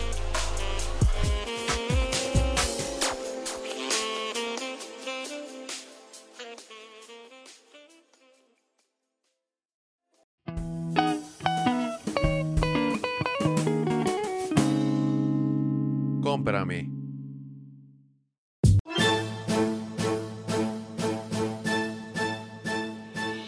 Bueno, vamos a comprarlo. ¿Hace cuánto que no pones la cortinilla de cómprame? No tiene mucho. No. La pusimos en el especial de terror. Ah, sí es cierto que recomendaron libros y ese pedo. Sí. Está, está bien. Qué bueno, me da gusto. Porque me costó mucho trabajo hacerlas, eh. Uy, uy, uy. Entonces, este. Cómprame. Fíjate que hace unas semanas empecé a correr otra vez. Eh, en- Ok. Ajá. Entonces, estaba así corriendo normal. En el Venustiano, ¿te quedas aquí del Venustiano? Sí, igual al Venustiano. Que por Ah, que también hay un chismecito ahí en el Venustiano, pero ahorita se los cuento. Y Ah, este. Ah, sí, sí, sí, nos interesa. Y entonces, pues así, corriendo normal. Y. Pero nomás salía a correr y así. Y luego di- como que me dieron ganas de, de traquear mis tiempos y las distancias y todo ese pedo. Ajá, estadísticas y todo eso. Ajá. Entonces estaba buscando y estaba viendo y me encontré con una app que no es nueva, ni es, ni es, ni cuesta, entonces no es cómprame, sino es descárgame. Pero me pareció interesante que es la Nike Run Club. Este, fíjate que me pareció. Ah, que te hace como el mapita, ¿no? Sí, pero, todas estás en el mapita. Pero Nike Ah. Run Club está chido, fíjate, porque es como un jueguito, es como un juego, es como un videojuego, fíjate. Porque, A para ver. empezar, Tiene gamification. nada tanto así, pero un poquito sí. Ok. Eh, para empezar, es como un. pues, se llama Nike Run Club porque es. Como que hay toda una comunidad. Que no tienes que interactuar con ellos, pero si quieres puedes interactuar con la gente que corre. ok. Este. Pero va subiendo de nivel mientras más corres. Ah. Entonces. Eh. Ajá, está chido. Entonces empiezas así como en beginner y tienes que correr como, creo que como 400 kilómetros y subes otro nivel. Y así vas subiendo. Ah, es mucho, 400 kilómetros. Sí, yo todavía estoy en nivel 1. A ver, deja ver Ah. cuánto es. Y, y la neta está chido y tiene como desafíos. Entonces cada semana te puedes inscribir a un desafío cada mes. Y fíjate que a mí me, me dije, lo, lo pensé, lo voy a recomendar en el podcast porque capaz hay gente que necesita más, em, este, ¿cómo decirlo? Incentivos o motivaciones. Exacto, incentivos para correr y tal vez esto pueda ser un buen incentivo, fíjate, porque no es no es como esas otras apps que te dicen sal a correr y te mandan notificaciones, eh, no, nunca te mandan notificaciones de nada y Ajá. te va mandando logros, por ejemplo, corres así una vez y te dice que corriste, no sé qué, te va dando logros y tienes una, una sección de logros y te pone eh, tu kilómetro más rápido o tu distancia más larga o corriste dos días seguidos o just do it Sunday cosas así. Y te va dando baches y te los vas juntando, tú ya tienes así una carpeta de baches y vas viendo como bien perro, este y como que sí te motiva más, como que dices, ah, yo quiero ese logro. Oh, yo quiero así y tienes el desafío semanal que te digo que si lo juntas, pues ya te dan más puntos para subir y así. Esto está Te divertido. dan pavos. No, pues no hay que pagar nada, pero está bueno, fíjate. Y puedes poner también tus tenis. Y así, Ah. y así puedes como... Pero ¿cómo lo traqueas? ¿Te llevas tu celular? ¿Ocupas un aparato o qué? Yo me llevo mi celular, pero si tienen este... ¿Cómo se llama? Reloj, pueden... pueden este... ¿El smartwatch? Ajá, pueden ponerlo ya, pero yo me llevo el celular. Y me gustó, fíjate, me gustó como esa, como dices, esa gamificación. Me parece que Ujú. para algunas personas puede ser, eh, puede hacer el correr más, más divertido. Digo, yo no corro como para bajar de peso y eso, entonces no me pesa salir a correr, pero debe haber gente que pues tiene que salir a hacerse ejercicio porque si no se Sí. muere. Y, Sí. y, este, y pues para esas personas seguramente pues les caga. Entonces, El verdadero Val Royal. Ajá, exacto. Entonces, hombre. pues si, si necesitan cierta cierta motivación y les gusta como los procesos de, de videojuegos como el de RPG, pues puede ser un, un puede ser relatable como dicen, ¿no? ¿Pero qué? ¿Lo ves en la página? ¿Dónde ves esto? En, ¿O en la app? en la app, todo en la app. Mira, Ah. yo ahorita estoy inscrito. ¿Pero a- qué se ve como los logros? ¿Una imagen o qué, qué ves?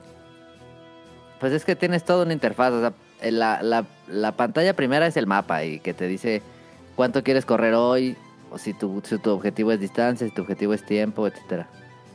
Y, es, y también tienes una sección de carreras guiadas. Entonces, por ejemplo, si nunca has corrido y quieres empezar a correr, te pone ah, tu primera carrera de 5 minutos y te va diciendo un brother ahí diciéndote, ahora hazle así, ahora hazle así. Ok. Y eh, tienes esa parte, pero yo nunca la he usado. Y, mm, y luego tienes como la parte de actividad donde tienes todos tus stats. todos, todos tus stats de qué tanto corres, qué tanto has corrido, cuándo corriste más rápido, cuándo dejaste de correr y así. Ok. Y luego tienes la parte de los desafíos, que es como los desafíos para toda la gente. Entonces, por ejemplo, por mes hay unos y por semana. Por ejemplo, yo me inscribí al de la semana 15K de la semana, entonces ya lo hice. Pero también estoy inscrito al ¿Qué de era el desafío? A correr 15K en una semana. Ah, ya. Y luego también estoy en el de un mes y así, pero Es también... bastante. No tanto, bueno, sí, más o menos. Pero también hay así, por ejemplo, ya uno más pro, 5K en un mes. Digo, 100K en un mes. Ah, sí está pesada esa. Entonces, como que es así, dice, ah, yo quiero llegar al 100K en un mes, en, no sé, en unos cuatro meses, ¿no? Y como que te vas haciendo logritos y vas a... Yo digo, pues, ah, por ejemplo, a, a mí sí me parece como divertido verlo de esa manera. ¿Crees que a alguien mayor le interesaría eso? ¿Le, le vale completamente? ¿Está pensado para jóvenes? O? Fíjate que no sé. Porque también cada desafío, por ejemplo, si tú te metes, porque te hace un rating. Entonces, eh, por ejemplo, yo en el de en el de 5K, 15K de la semana estoy en el número 19.000 de 33.000 gente. Entonces no sé qué, qué tengo que hacer para estar en el primero. Supongo que tengo que correr más Hay rápido. leaderboards. Sí, hay leaderboards. Entonces eso puede ser medio alienante para alguien grande, supongo. Tal vez. tal Pero vez. no necesitas ver los leaderboards. Pero por lo menos tener como ese desafío de, chale, tengo que correr esos 15 en la semana. Es como Doctor Kawashima, pero con físico. Ándale, ándale. Entonces, por lo menos tienes como objetivos, que si no, si no tienes como un entrenador o algo así, pues no puedes, de los objetivos te los tienes que poner tú. Y es fácil como hacer trampa, ¿no? Entonces, Sí. si acá tienes un objetivo que pues o lo fallas o lo haces, entonces puede que le ayude a algunas personas que necesiten correr, ¿no? Entonces dije, puede ser que sea buena idea. Este, Entonces, ¿qué ocupas? ¿Bajar la aplicación y hacer tu cuenta? Sí, es gratis. Si ya ti- si han comprado en Nike en línea, ya con esa cuenta la hacen. Y te llegan, de repente te llegan descuentos para la para la para la tienda esta perro.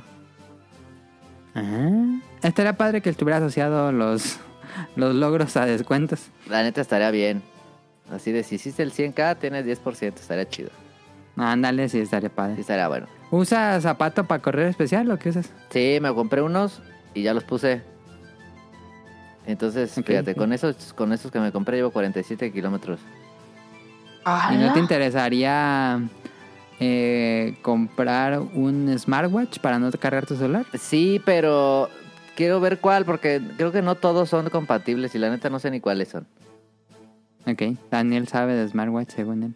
Creo que tiene que ser el Android Wear, tiene que tener el, sistema operativo Android Wear, o acá dice algunas marcas como Garmin y esas bien Ah, caras. ok, ok, ok. ¿Quién sabe? No, yo, yo, yo nomás tengo el de Xiaomi y jala bien chido, pero no creo que sea compatible. Es que creo que sí puedes como irte a correr con tu con cualquier reloj y luego descargar los datos a la esta madre. No, Ah, porque ya, eh, es que esa madre sí te, te dice cuánto corriste y te detecta qué ejercicio y esas cosas. Pero no tiene este un sistema Android, no sé qué, pues. Ey. Entonces sí me interesaría porque sí está medio de huevo traer el celular, pero pero no hay pedo. Pero lo que traes en la bolsa no es cansado. A veces lo traigo en la mano. Ah, sí, suena, suena cansado cargar el celular mientras corres. Sí, no está tan chido la neta, pero eh, tampoco es como tampoco es un deal breaker como Venden estas banditas que te lo pones en el... Ah, sí, fíjate, me voy a comprar una de esas. Como cinturón Sí. y ahí metes el celular. Me voy a comprar una de esas, fíjate. Y está chido, fíjate, llevo varios logros y estoy fan. Me gusta ver mi, mi, mi, mi carpeta de logros. Se me hace chido. Sí, te da una sensación de que estás haciendo algo porque pues, si Ándale. sales a correr y no traqueas nada, pues... Pues sí sales a correr, pero... Pues ya es como tu registro, No es lo chido. Supongo. Tu registro, pero también ves este eh, como que has hecho, ¿no? Por ejemplo, que te diga cuándo que ah, llevas tres semanas seguidas, muy bien, o que o los cinco camas rápido. Y no dice cosas así chistosas como cuando en Katamari Damacy le pones pausa y te dice que tu Katamari es tan grande como cinco televisiones. Eso estaría chido, ¿eh? Así de que has corrido eh, la distancia de aquí a Nueva York. Ah, no, eso estaría chido. Les voy a mandar un mail que hagan eso, fíjate. Datos curiosos así de lo que has corrido, podría ser. O has quemado tanta energía, ¿no? algo así. No dice, o sea, sí dice lo de las, la energía, las calorías y eso, pero Sí, pero con, con algo que sea más relacionable. no, no dice, fíjate. Oye, esa es buena idea, ¿eh? Deberías hacer una app. Estaría padre. Deberías hacer una app. Entonces, fíjate, estoy yo en nivel 1. Para pasar al nivel 2, este, tengo que correr 50. Me falta, me faltan 3 kilómetros. Mañana. Mañana, mañana corro los 3 kilómetros. Y pero luego para el que sigue son 250, fíjate. y el así el más pro de Ya todos. como el logro de Gears. Ya sé. Sí, está chido. Y así el más pro de todos son 15.000K, no mames. 15 mil Es el kilómetros. nivel más alto. ¿no? Ah, pues te mueres. Neón. Ah, no, pero pues eso lo haces en años, Sí, no lo haces en, un en año. años, sí. Sí, no mames. Pero está chido, fíjate, me gustó. Como que no había visto ningún, porque había usado otras apps, pero no, como que no había visto así que, que fuera subiendo de nivel y así. Ok.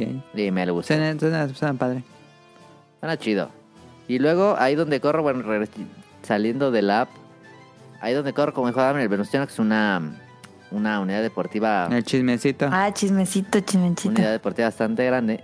Este, Ajá.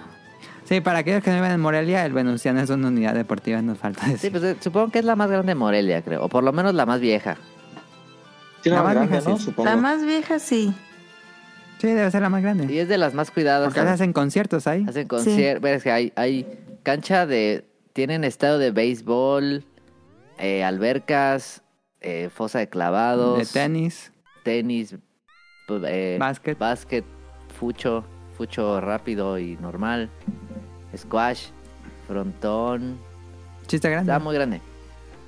Y como dijo Adam, ahí a veces hacen conciertos. Y generalmente hacen los conciertos en el estadio de béisbol. Sí. Que, y luego aquí yo veo los, los cohetes, fíjate. Pero. um, que avientan cohetes. Ahora en el de Arjona aventaron cohetes. Estuvo chido. No mames, ahí fue el de Ahí fue el de Arjona. Arjona, sí. No sabía. Tampoco fue Arjona. Sí. Arjona, Morelia hace, hace poquito. Ah, Pero bueno, y todo bien. Y este, de hecho un día fui a correr y estaban poniendo el, el- el escenario, estaba bien gigante. Y, pero ahora vinieron los bookies en la semana, no sé si la Ajá. semana pasada o an- an- antepasada. pero se les ocurrió hacer el concierto de los bookies en, en el de la pista de atletismo. ¿De correr? No mames. Porque si hay gradas y todo, pues es una cancha de atletismo. Ah, ya, ya te entendí. Y no mames, rompieron todo, no se puede entrar. Yo corrí ahí. No mames. ¿Cómo ves- que rompieron todo? Ya ves que el, el- la pista de atletismo pues es un es un compuesto especial, el tartán. Ajá, Es sí, un- sí. especial y todo. Una textura especial. Sí, y yo que iba a correr, sí había un montón de gente entrenando bien machín, o sea, el equipo de estatal y así. Es como el lugar, pues. Ajá. Y este, y luego dije, fui hace una vez y, y cerrado, dije, qué raro. Y otra vez y cerrado la pista. Y otra vez y cerrado, dije, ¿qué pedo? Y, y luego me metí a internet y vi la noticia que de- rompieron toda la pista. No mames. O sea, la gente que fue o qué? Nah, pues también andaban con carros adentro y montaron ahí un escenario y tenían No que llevar digas. todo el backline y todo eso y rompieron toda esa madre. Y antes de la pandemia la habían arreglado y costó 15 millones de pesos. No mames. No mames. Se pasaron. El, la neta, ojalá lo pague el Buki. ¿Y lo, el sigue cerrado entonces? Está cerrado. Y, eh, ¿Y dónde corres? es que afuera hay una pista, como hay una trotapista más o menos. Ah. Eh, pero no está tan chido, pues, pero se puede correr. Y ahí hay gente corriendo. La cosa es que a veces pierde la luz y a veces no. La otra vez fui a correr. Pues es que voy en la tarde, ya que salgo de trabajo, pues está bien, ¿no? bien oscuro. Ah, ya. Y un día no estaban prendidas las luces y no mames, no se veía nada. Sí, Estábamos corriendo varias gente con el con la lámpara del celular, no se veía. No mames. No, se veía. No mames, ahí chocando con la gente No en la noche. Es que atrás del del estadio no se ve nada. No, pues no. Se mamaron, eh. la neta, se mamaron. ¿Quién sabe cuándo lo van a arreglar? Pero mira, Nunca. ponle que para uno pues no hace tanta diferencia porque puedes correr en otro lado, pero los que están entrenando para competencias, los que tienen equipos y necesitan una pista de atletismo, Es que ese no es lugar de conciertos, pues pues, no. sí hay lugares de conciertos. o, o, pues ¿por qué no lo hicieron en el, en, el, en el estadio como siempre? En el de béisbol. Pues sí. ¿Nadie juega béisbol aquí? No, sí se La mandaron. neta se No, mamaron. oye, ¿por qué no se hizo viral ese chismecito? No sé, fíjate. Pero la neta, pobres de los chavos que estaban entrenando así chido porque pues no se puede. O sea, porque ahí adentro entrenaban salto de es garrocha. que es para el impacto, ¿no? Sí, no, pero también entrenaban este obstáculos, eh, salto de, de Pues yo creo que han estar entrenando en, en el TEC de Morelia, ahí sí había una. Ah, puede ser. Pero pues se mamaron, la neta. Se mamaron, se mamaron. Y como tardan las obras aquí a hacer en Morelia, no, dos años.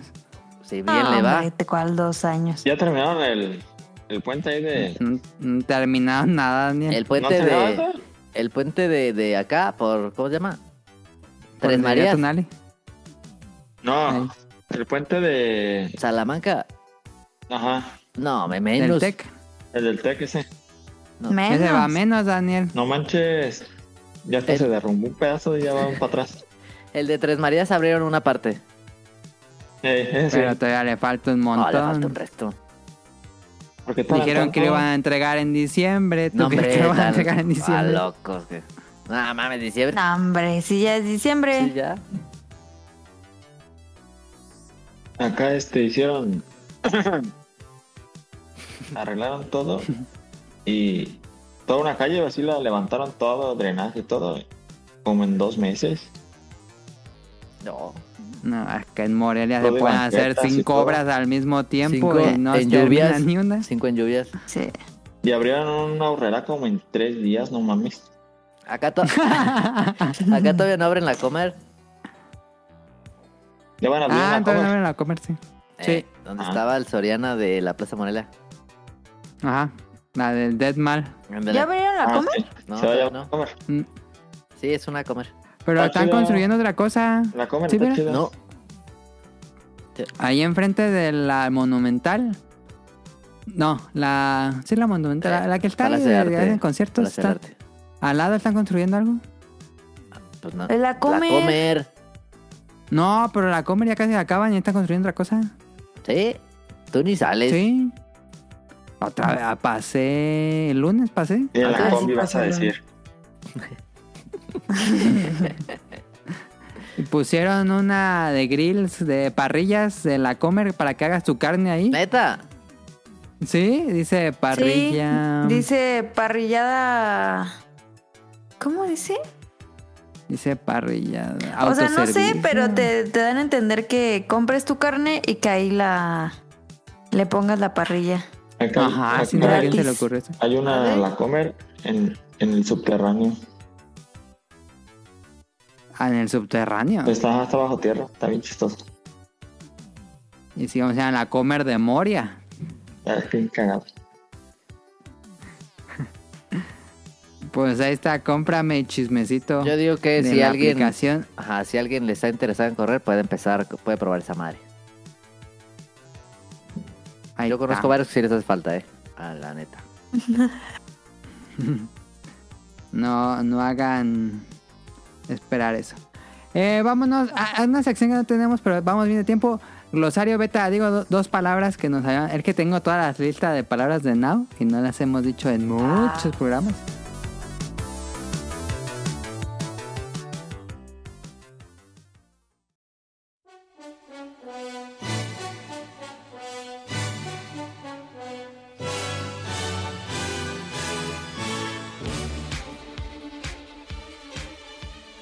Voy a decir. Eh, esta, esta es fácil. Me imagino que todo el mundo sabe qué significa. Disertación. ¿Saben qué es disertación? Sí, cuando disertas algo, ¿no?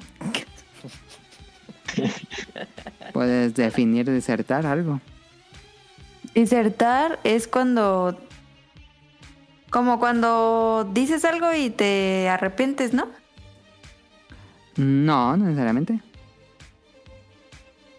Daniel. No, no sé qué sea. Creo que dice que es, pero no, no sé. Disertar es como discernir. No. No. Ah, o sea, no es como así como cuando llegas a una especie de conclusión. Sí, sí, sí, sí. Pero discernir no es, no es eso. ¿Cómo no? Discernir es no estar de acuerdo con la opinión de alguien más. Y ¿Sí? disertar es, es este, llegar a una... Como dijiste, llegar a una conclusión. Es un ejercicio de reflexión que busca responder una, plan- una pregunta. A ver, discernir. Según yo, discernir, igual y no lo busqué, pero discernir es no estar como... como mm, pues no estar de acuerdo. Según yo discernir es como filtrar, No. a ver. Discernir. discernir. Distinguir por medio del intelecto una cosa de otra o varias cosas entre ellas. ¿Ves? Separar. Conceder o otorgar a una persona un honor, un premio, un cargo honorífico. Ah, entonces todo el mundo está equivocado con esas dos palabras. Sí. No, yo estaba bien. Todo está mal. Y la otra palabra de glosario beta, urdir. ¿Saben qué es urdir? Ese sí no. U-R-D-I-R. Ese sí no le sé. No, ni idea. Es eh, planear algo, pensar, preparar con cautela algo, generalmente un plan o una intriga. Urdir. Ahí está, glosario beta. Eh, vámonos a las preguntas del público.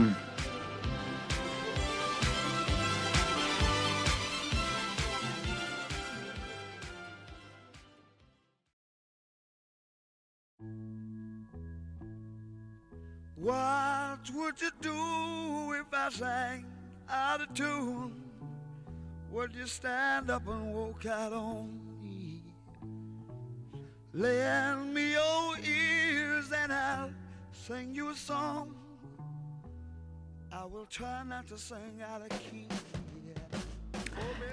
Jesús nos dice, yo... ah, re- respondiendo a si recordaban algún juego que haya sido calificado mal y después le fue bien. Dice Jesús, yo recuerdo el Chadai que no le fue bien en críticas, pero es un hermoso juego. De igual manera Lollipop Chainsaw que tuvo malas reseñas, pero es un juego entretenido. Los Shin Megami Tensei de Play 1, por mencionar algunos ejemplos. Van mis preguntas para el staff invitados. ¿Qué juego de culto les han gustado más y que defienden a capa y espada a pesar de que la gente no les agrade? Mm, No more Heroes. ¿Cuál será?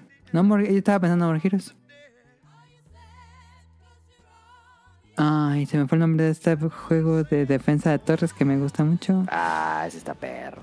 Ah, de Pixel. Young Monster. Pixel Young Monster me Ese gusta está bien mucho. bonito. Ah,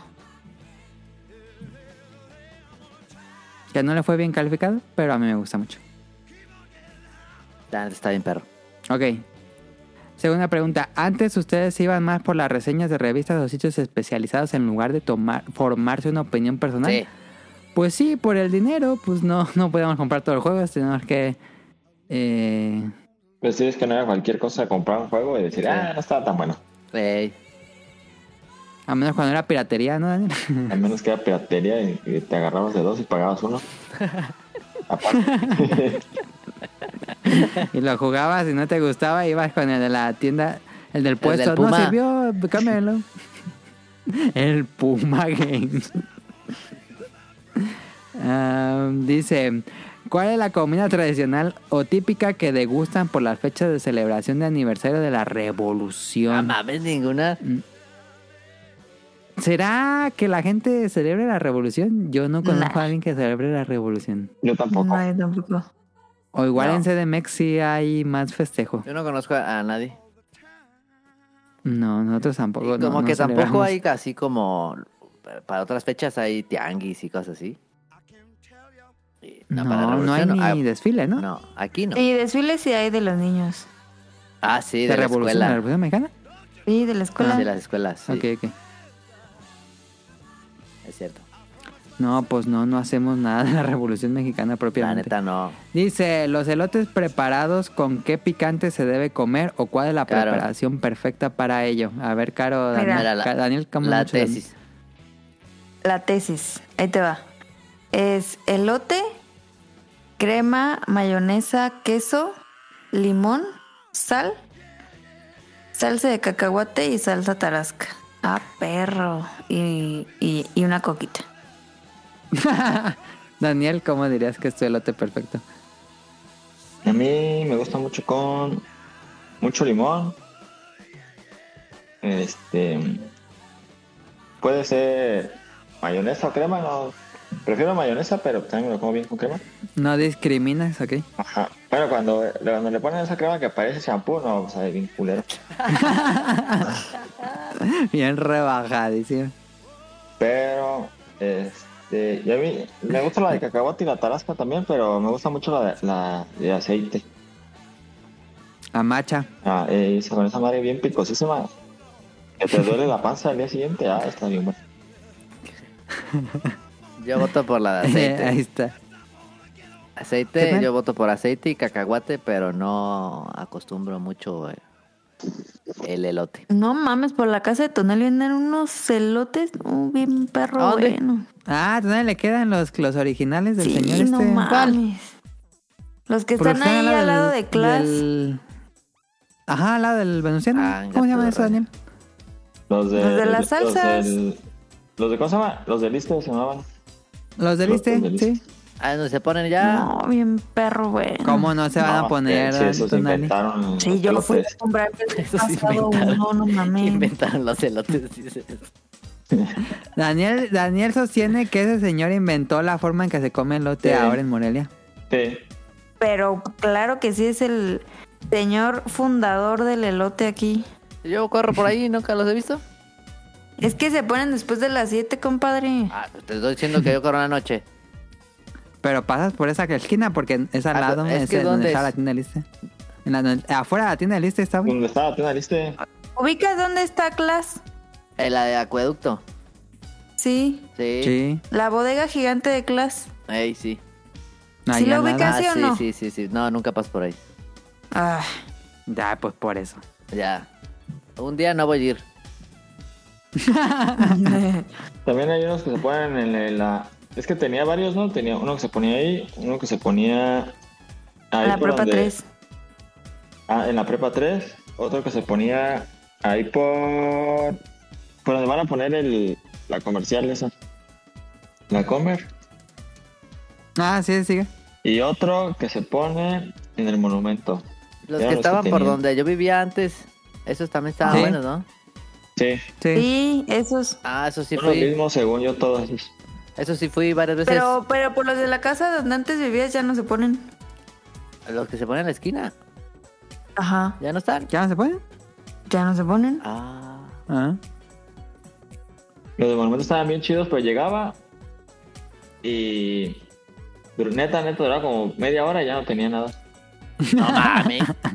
No, neta, neta, llegaba y, y ya se hacía el filonón y me decía, no, ya no tengo. Ya para que ni te formaras te decía. No, pues que le echara otros Ya elotes. repartía boletitos como en Que Japón. le echara otros No, cuatro neta, mazorcas.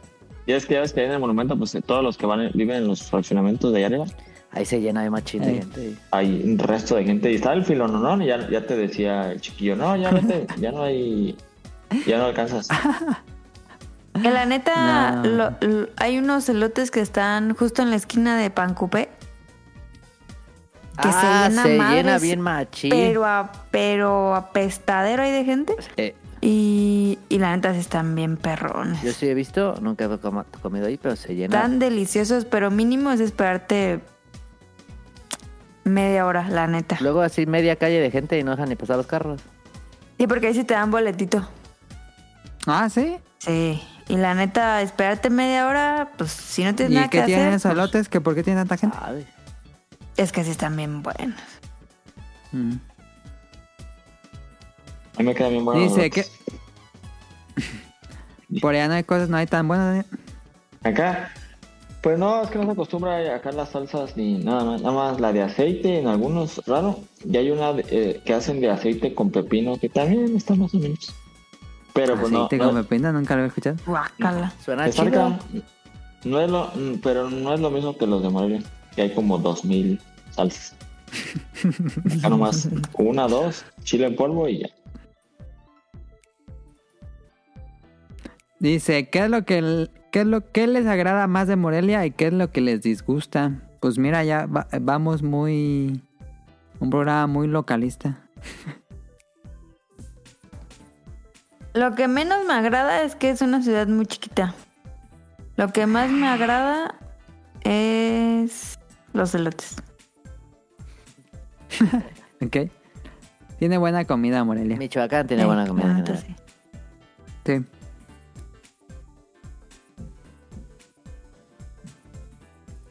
Daniel, ¿tú qué dirías? Lo que más me agrada, pues que, que es una ciudad chiquita, eso me gusta mucho. También me- eh, en cierta parte está feo, pues como en tiendas y todo eso, pues que no hay, no puedes ir a, pues que no hay tantas tiendas. No hay mucha variedad. Ajá, que quieres unos tenis y vas a los dos meses y siguen estando los mismos en las tiendas. Es que solo hay dos plazas. Ajá, eso está feo. Pero también está, está chido que esté chiquito porque todo lo tienes a la mano y no está que el trafical de una hora. Sí, sí, sí. Que ya también hay un buen de tráfico, te voy a decir. Pero no se compara con Ciudad de México, ciudades grandes. No, pero, pero sí. Nah. Vamos acá, en- bueno, el tráfico es de... No, acá el tráfico de acá nomás es un ratito. sí, a- hay horarios y acá Sí. siempre hay tráfico. Siempre, sí. Y... ¿Qué, ¿Qué más? Que me gusta mucho. Pues la gastronomía también es muy buena de allá. Eso me gusta mucho, aunque acá siendo vegetariano, casi en todas las tien- tiendas o lugares hay, hay opciones. Ok. Y allá en Morelia, pues, o comidas, nada más había chilaquiles, quesadillas. Poco a poco han puesto más opciones. Ajá. Desde que yo me acuerdo que era niño, sí han se ha aumentado, Sí. pero Eh, todavía está limitado. Sí, y acá sí siempre, siempre está que el, el platillo vegetariano, y eso ya está, está chido, pues. Sí, eso sí. Se agradece. Ajá. Y qué más me gusta, los elotes también eso me gusta, pero eso, ese, y los churros acá no venden churros. ¿Churros así con salsa o churros dulces? Ah, churros con salsa, los, los rollitos esos, los que comemos de masa, acá no los venden. Ajá. Una vez encontré una tienda y compré y estaban bien rancísimos, yo creo que como no, qué porquería. Así que el primero y estaba así como bien aguado, bien asqueroso. Lo que nos gusta, Tonali, no, ¿cómo se llama? La que churrito. ¿Que churritos no venden allá en Zapopan? ¿Cuáles son los cachorritos? ¿O ¿Dónde en el Oxxo? Pues son como de Luzma. Ah, no, no, que no venden eso, eso no existe, nadie los conoce. Le dices, no venden aquí churros. Y solo conocen los churros de mota y los churros de. De dulce. y los de dulce. Qué raro. No, acá no comen Ah, pues churros. tiene, cada quien tiene y su acá no se llaman ni chicharrones, acá se llaman duritos. Duritos. Es como en la Sí. primera escena de Pulp Fiction, eso que nos platicaba Daniel. Son como las ¿Qué? tortas, las tortas ya son los lonches. Acá son lonches las tortas y el bolillo acá no, ni se El virote. no. Se llama virote. no, Es pero el, el, virote, sí. el bolillo no se llama Pero es virote. diferente. El virote es otro pan. Eh, pues son diferentes, ajá, son es más larguillo, pues. Acá no hay Sí. Bolillo, bolillo normal como allá, No, no. no hay. No. Un amigo una vez me telera, trajo la, un la virote. telera está bien diferente. Un amigo de Guadalajara me trajo un virote una vez. Estaba bien perro, bueno, la neta. Está bueno los virotes. ¿eh? Sí, estaban perros. Porque la, la así la costrita que tienen estaban está bien. Sí, está bien. Pero, A darle que después de gustaría. comer todos De los días virote, no, ya las pinches encías Ah, sí. bien adoloridas, pero Es que sí Vean está. que no soy la destruida la única. boca. Es que los virotes ¿Eh? están duros de, de la sí, costrita. no, sí te lastiman las encías. ¿eh? ¿Y qué, qué más había? Saludos a los que nos escuchan por allá. Yo iba a contar más cosas de acá que se me hacían bien raras, pero ya no me acuerdo. No, pues si te acuerdas nos dices. Tonali, algo que te guste. Que, Disgusto. mira, que no me gusta, y va a sonar como mamador, pero pues ni pedo. A ver. Mira, casi todo la oferta, digamos así como. Hay otra cosa ya sé, pero ahorita hay que- Casi toda la oferta como para de social, digamos, está enfocada para estudiantes, porque Morelia es una ciudad estudiantil. Ujú. Entonces, Y para mamadores. y hay- ajá. Entonces hay bares, luego hay bares que, no- o sea, si se abre un nuevo bar es de, de chela barata y de alitas. Sí. Siempre es alitas, Ajá. siempre son Y es lo perras top alas. de top. La Ajá. pobrecita y... La pobrecita, exacto. Eh, este, y eso no me gusta, porque de repente, por ejemplo, yo voy a un lugar que se llama Cerberus, ¿no? Que es un lugar de cervezas artesanales y la madre. Pero pues es el único lugar donde pues, se puede ir a tomar cerveza artesanal, entonces estás, estás este, limitado a lo que ellos tengan. Ajá. Entonces no hay mucha oferta por ese lado. Pero al mismo tiempo luego sí hay, eh, hay algunos restaurantes como más mamones o así que sí están bien perros. La neta. Así que gastronomía. y me gusta el centro, el centro está muy bonito. El centro es muy bonito. Sí, ¿Qué ibas a decir, pero Daniel, que dijiste? Ah, es muy bonito. Pero cuando hay gente, qué porquería.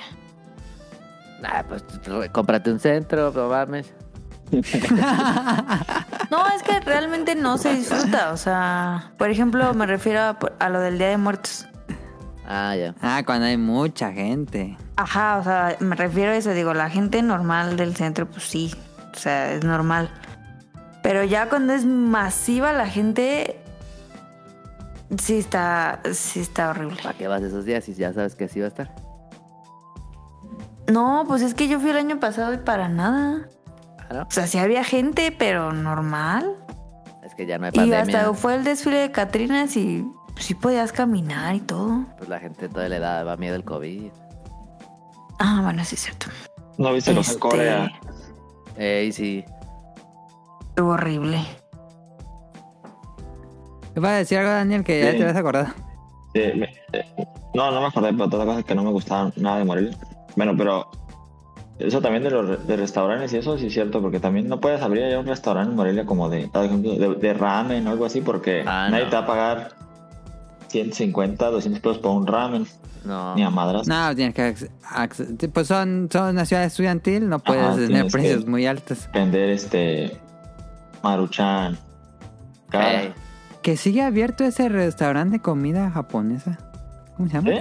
El- ¿El cococó? es coreano. ¿Es pregunta o, No, va- o estás diciendo? No, sí, sí, sí. El, el segundo el Cococo sigue abierto y también el otro. Que Ah, nunca he ido. Al otro yo sí fui, la otra vez que fui a Morelia fui. ¿Y está bueno? Sí está bueno, pero es que lo malo es que no tiene ningún solo platillo vegetariano. Ah, qué bien. Tienes que pedir. El que Pides y que, oiga, dame este sin carne. Ya te lo hacen, pues está bueno, pero pues no es lo mismo. Porque abrieron uno nuevo que se llama Oishi Ramen. No he ido, pero dicen que está muy rico.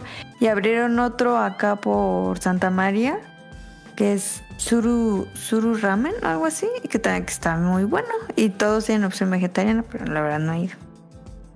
Y la otra cosa que iba a decir era que allá en las tiendas nunca, nunca, nunca hay ofertas. Nunca hay este. Es bien raro en, en Morelia ves ofertas y es que el 20%, mamá, o compra tres y te descontamos el 40, más así. Y acá hay un montón de ofertas bien perras. Y De outlets y cosas así. Ajá, y está bien. Y acá no, allá no, nunca hay. sí, muy raro ver buenas ofertas. Sí, eso sí. No, no es, no es común. Y cuando hay oferta se aperra y se acaba todo. Lo que Eh. no me gusta de Morelia es que, bueno, o no sé si a mí me toca muy mala suerte, pero en general siento que el servicio al cliente es muy malo. Es malo, es malo, malo. ¿Verdad que sí? Muy malo. O sea, te atienden, te atienden muy mal eh, y en general dan un mal ser. Digo, siendo una ciudad turística, te atienden muy mal las personas. O sea, yo sé que a lo mejor es porque el salario es muy bajo o que no dan prestaciones, ese tipo de cosas. Pero al final de cuentas, el usuario no tiene la culpa de que el patrón no les dé eso y te tratan muy mal. O sea, eso, eso a mí no, no me gusta. Por ejemplo, en otras ciudades que he ido, te atienden súper bien. O sea, la gente es muy amable, pues, a eso me refiero. Sí. Y aquí, la neta, no. O sea, vas, por ejemplo, vas a las rosas y ya sabes que, que te van a atender de la patada los meseros. Ya de cajón. Y es más, eh, es como, ah, no manches, me atendieron bien, wow, wow. Sí, sí, pero. Es más, es más raro que te atiendan bien a que te atiendan regular, ¿sabes? Yo que trabajé de mesero en el centro, no manches, es que hay vatos que te dejan 6 pesos, Sí, exacto, sí. 3 pesos, y pues. Y, y dicen, no manches, quieren un super servicio para 2 pesos, 5 pesos que me van a dejar de propina. Para la... Es que fíjate que ni siquiera miserables. es un, un super servicio. O sea, simplemente con que sean amables y que no te hagan jeta. O sea, nada más con eso. Digo, nada más tienen que llevarte la, el, el plato, ¿ok? Pero, pues háblame bien, nada más. O sea, no, no te pido que te esfuerces conmigo y que me leas toda la carta. O sea, nada más ser amable y decir, buenas tardes, este. Voy a estar aquí atendiéndolos. O sea, ¿sabes? Digo, si entiendo. dices una vez más, o sea, este, acaba aquí el programa. Ah. es que yo entiendo que, que hay gente muy, muy grosera, sí. Pero también habemos gente que tratamos bien a las personas y está feo que te traten mal. Y eso no me ha pasado en otras ciudades más grandes. ¿Qué quieres? Rápido, rápido, que tengo un chingo de gente. Ay, O sea, por ejemplo, en Ciudad de México, en. Toluca, no. Siempre te atienden bien. Es que a mí nunca me han tratado así, bueno, sí me han tratado mal, pero no es que sea, no es que te traten mal, más bien el servicio es lento o el servicio no es eh, Sí, es que- Eficiente. Pienso que está, no, es, una- no es tan acostumbrado a que son estudiantes y eso, y acá hay Ah. gente que pues que se- a eso se dedica, que es Exacto. Pues Sí, supongo. No, y no hay capacitación. No, no. También. Sí, sí. ¿Jalas o qué? Bueno, para que esto no sea el podcast oficial de Morelia, vamos a la siguiente pregunta. Yo tenía una ¿Ustedes más, han tenido algún juego? A ver, ya te la pelaste, ya, sigue la que es la otra. Bueno, ¿no? ya, sigue, ya. Pues. Ah, sigue, Oh. di- dile a Daniel. No, no, es que nada, Morelia era de acá que le, le- le dicen a la. A todas las salsas que. La salsa, la que no pica es salsa, la que pica le dicen chile. ¿Qué? A ver, repítelo porque no que no me entendí. acuerdo si es así o al revés. Pero hay cuenta. En la salsa que pica no me acuerdo si dicen salsa o, o chile. Y a la que no pica, le dicen. Le igual, dicen, A uno le dicen salsa, a la otra le dicen chile, pero no me acuerdo cuál de las dos. O sea, por ejemplo, raro. si, si pides un elote y quieres de la salsa que no pica, le dices écheme salsa. Ajá. Y si quieres que pique, le dices écheme chile. Ajá. Qué raro. Qué raro. No sabía eso. Y, y, y Está muy también raro. el, las salsas, la- las de chile de botella, que le dicen, acá chile de botella.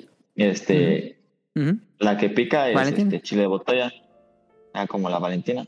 Y las que no pican le dicen chamoy, aun- aunque no sea chamoy. Aunque no sea chamoy. Qué raro. Eso sí es como muy local, yo creo, de ese lugar. Sí, está bien raro. Díganos si en su ciudad pasa eso. En su cerro. Ah, nos dice la, la otra pregunta. ¿Ustedes han tenido algún juego del año distinto a lo que salen premiados? Ejemplo de Binding of Isaac. Sí, eh, eh, spoiler, voy a. Estoy planeando un, pro- un podcast eh, revisando los pasados Game Awards para ver quién ganó y para ver si sí valía la pena. Eso lo, lo- lo vamos a tener más a fondo en un próximo programa.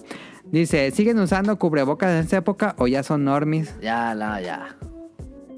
¿Tú ya no lo usas? No, ya no. Yo ya no lo uso y empieza a toser viéndolo. ¿Tú, cara? Yo en el hospital sigue siendo obligatorio. Sí, pues es obligatorio. Entonces, eh, pues ya me acostumbré. Y la, la vez que fuimos al Tosano, es- el- la semana pasada, mm, dijimos, pues va sin cubrebocas. Y yo sí me sentí bien rara. O sea, como que ver a la Ay, gente que te cara a pega cara. ahí el microbio.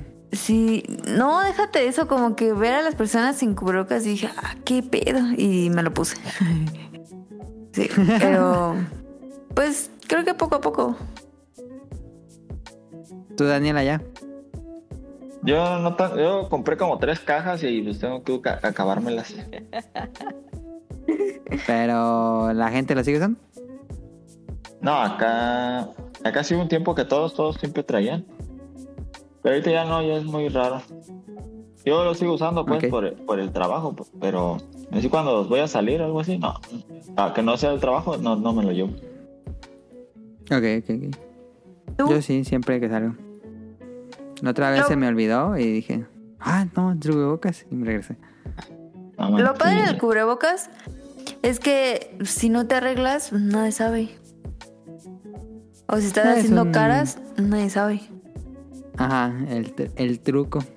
Es lo que Ah, dice, tratan ¿fueron a mal. ver la película de One Aunque- Piece Red? Aunque no, No. se cubreboca, la gente ni se fija si te arreglaste o no. Ese, exacto. Ay, creo que sí. Yo nunca he visto a una mujer que diga, ah, mira, no se arregló.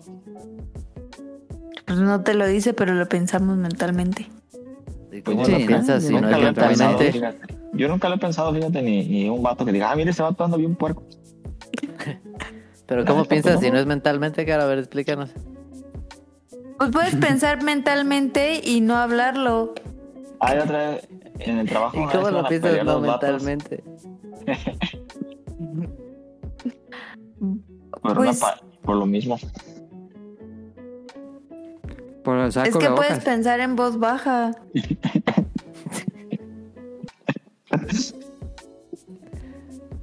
Yo tengo una anécdota de que se iban a pelear porque un vato le dice, le dice, ah, este vato está bien imbécil. Algo así le dijo. Daniel en su trabajo. No, sí, es que el, el chalán le estaba ayudando. Y le dijo, ay, estás bien imbécil. Dijo, ¿qué me dijiste? Y dijo, ay, pensé en voz alta. Eso se escuchó como de Homero, la verdad. Sí. Estuvo bien. ¿Y luego? Y No, luego, no, Daniel, ya no. lo dejaste, sí, en, en el Ah, el, otro cliffhanger. vato, el otro vato le dijo que por qué le estaba diciendo eso. Y dijo, no, es que es un señor, un señor que es bien huraño. Y le dice, no, es que pensé en voz alta. Pero Oye, si habla- estás bien imbécil. Habla así. No, no, es que el señor así cuando a alguien no le cae bien le empieza a decir cosas bien sea, raro. directo a Capital Humano. No, es este, es, mi, es mi operador número uno. Dice, ¿cuándo van a mostrar sus fotos de mascotas? Pues ya las hemos mostrado. En- si nos sigue en Instagram, ahí siempre salen. Están bien feos Sí. los gatos, no, no, no, no pierdes de nada. Ah, Y Daniel...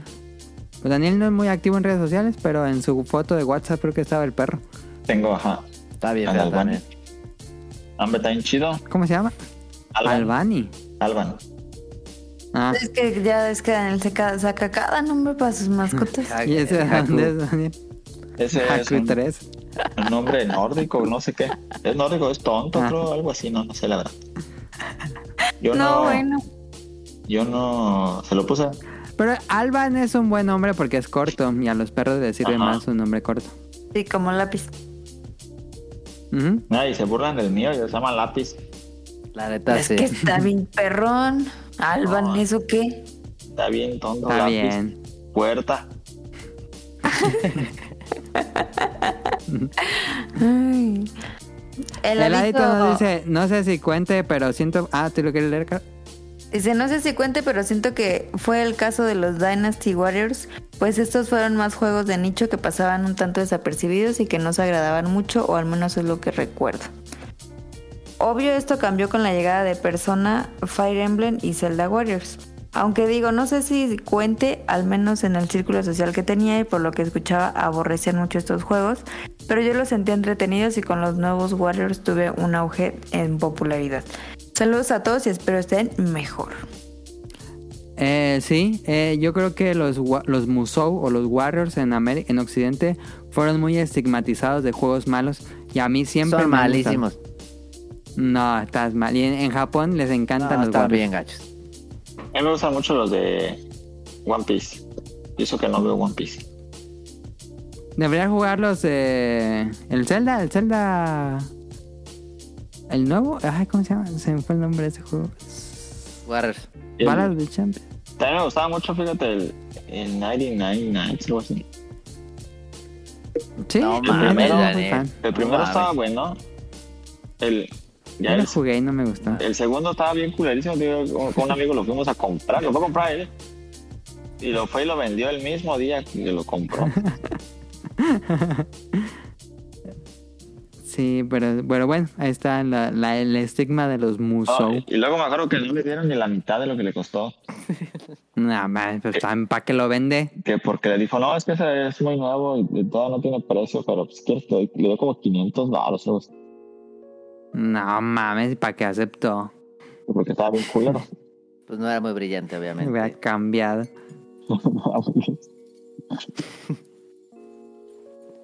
Sergio nos dice Street Fighter 3 Strike es una de las versiones menos exitosas de Street Fighter en arcade y sistemas caseros en su Correcto. momento. Hoy una de las versiones más queridas de la franquicia, por lo que platicamos. Y Ramiro nos dice, no fueron propiamente atacados con malas reseñas, pero creo que pasaron muy de noche en su momento y tampoco vi que mucha gente se emocionara con el anuncio del nuevo juego de la trilogía. Pero la trilogía de Stalker tiene un lugar especial en mi corazón. No, ahí sí nunca he jugado a los Stalkers, pero se vale. A ver, déjame que me escribieron. También nos escribió Carlos McFly. Jackie Chan, Stun Master y Pepsi Man, nadie daba un peso por Pepsi Man y ahora es de culto. Otro sería Street Fighter 3 que cuando salió nadie lo peló y ahora es considerado uno de los mejores juegos de peleas a nivel Me técnico. encantaría jugar Pepsi Man ahorita. Está increíble Eh, Pepsi Man. Pues es que no, no lo calificaron mal porque pues, nunca salió. Nunca, Pepsi Man nunca salió en Occidente. Está bien, perro. Pues ahí está, Caro. Te dejo los saludos. Saludos. ¿Sí leíste los de Ramiro? ¿Sí? Ah. Saludos, saludos a Camu y a Mika. A Camu lo encuentran en Pixelania Podcast todos los lunes y a Mika en Tipos Móviles en su podcast de libros. Saludos Andan de a Nao- vacaciones allá en San Luis Potosí. Saludos. Ah, sí, andan de, de vacation. Saludos a Nao, a Radcliffe y a Mano, el productor del Bolo Bancast. Em, todos los viernes a las diez y media en YouTube. Estuvo muy divertido. Muy largo el episodio de la semana, pero muy Estuvo divertido. chido. Saludos a Ryun Jun hasta Japón. Em, Saludos. Que tenemos una sorpresa para Ryun Jun, pero tenemos problemas técnicos. Pero, Sí. Pronto actualizaremos la información. Saludos a Axel, a Heladito, a él lo encuentran en la opinión de Ela, eh, va a ser su próximo... Felicidades por 100 episodios. su próximo número 100. Este, a Ah. él lo encuentran en la opinión de Ela en Spotify. Sube dos episodios por semana. ¿Mm? Eh, saludos a Sirenita. Ella la encuentran en Twitch como Petit Mermaid. Em, anda Ah. twitchando. ¿Sigue con Splatoon? Ah, hoy estuvo twitchando, pero no me metí. Sí, Ah. no me metí. Saludos a Rob Sainz, a Jacobox y el Cut, a Jesús Sánchez, muchas gracias por sus preguntas y su feedback. Saludos a Lynn, un abrazo hasta allá. Saludos a Efestomar, este, eh, en Zapopan, allá en las Guadalajaras. Que a ver cuándo se reúnen Daniel y el Efestomar, ¿no? Estaría Ya le padre. dije, no quiere. Que no va a estar queriendo, el que no quiere eres tú. Saludos a Protoshoot hasta Canadá, que le gustó mucho el episodio de Power of Rings de la semana pasada. Saludos a Eric Muñetón, Rings a Carlos. Bodoque y a Dan. Rings of... ¿No es así? Lo dijiste al. Rings. The Pow- ah, The Power of Rings. Ay. Ah, hombre. Saludos a Andy, al señor Suki, a Gerardo Olvera, a Oscar Guerrero. Saludos a José Sigala, a Mauricio Garduño, a Game Forever, a Gustavo Mendoza. Saludos a Andrew Lesink, a Marco Bolaños, a Vente Madreo, a Gustavo Álvarez. Saludos al Quique Moncada, al doctor Carlos Adrián Katzerker. Saludos a Carlos McFly, a Cadasco, a Helter Skelter y a Daggett de la presa de Daggett. Recuerden, síganos en arroba en Twitter, suscríbanse al canal de Apple Podcast, iVoox o Spotify. Tenemos programas nuevos cada domingo como a las 9 de la noche. Episodios viejos para descargar en langaria.net. Y la canción de despedida, no lo sé. Sí, para ver. Este, muchas gracias a todos los que nos acompañaron esta semana, a Daniel, a Caro y a Tonali. Y muchas gracias a todos los que nos escuchan, comparten los tweets y nos escriben qué les pareció. Eh, nos emociona leerlos. Pasen una excelente semana. Eso es todo por nuestra parte. Bye. Bye.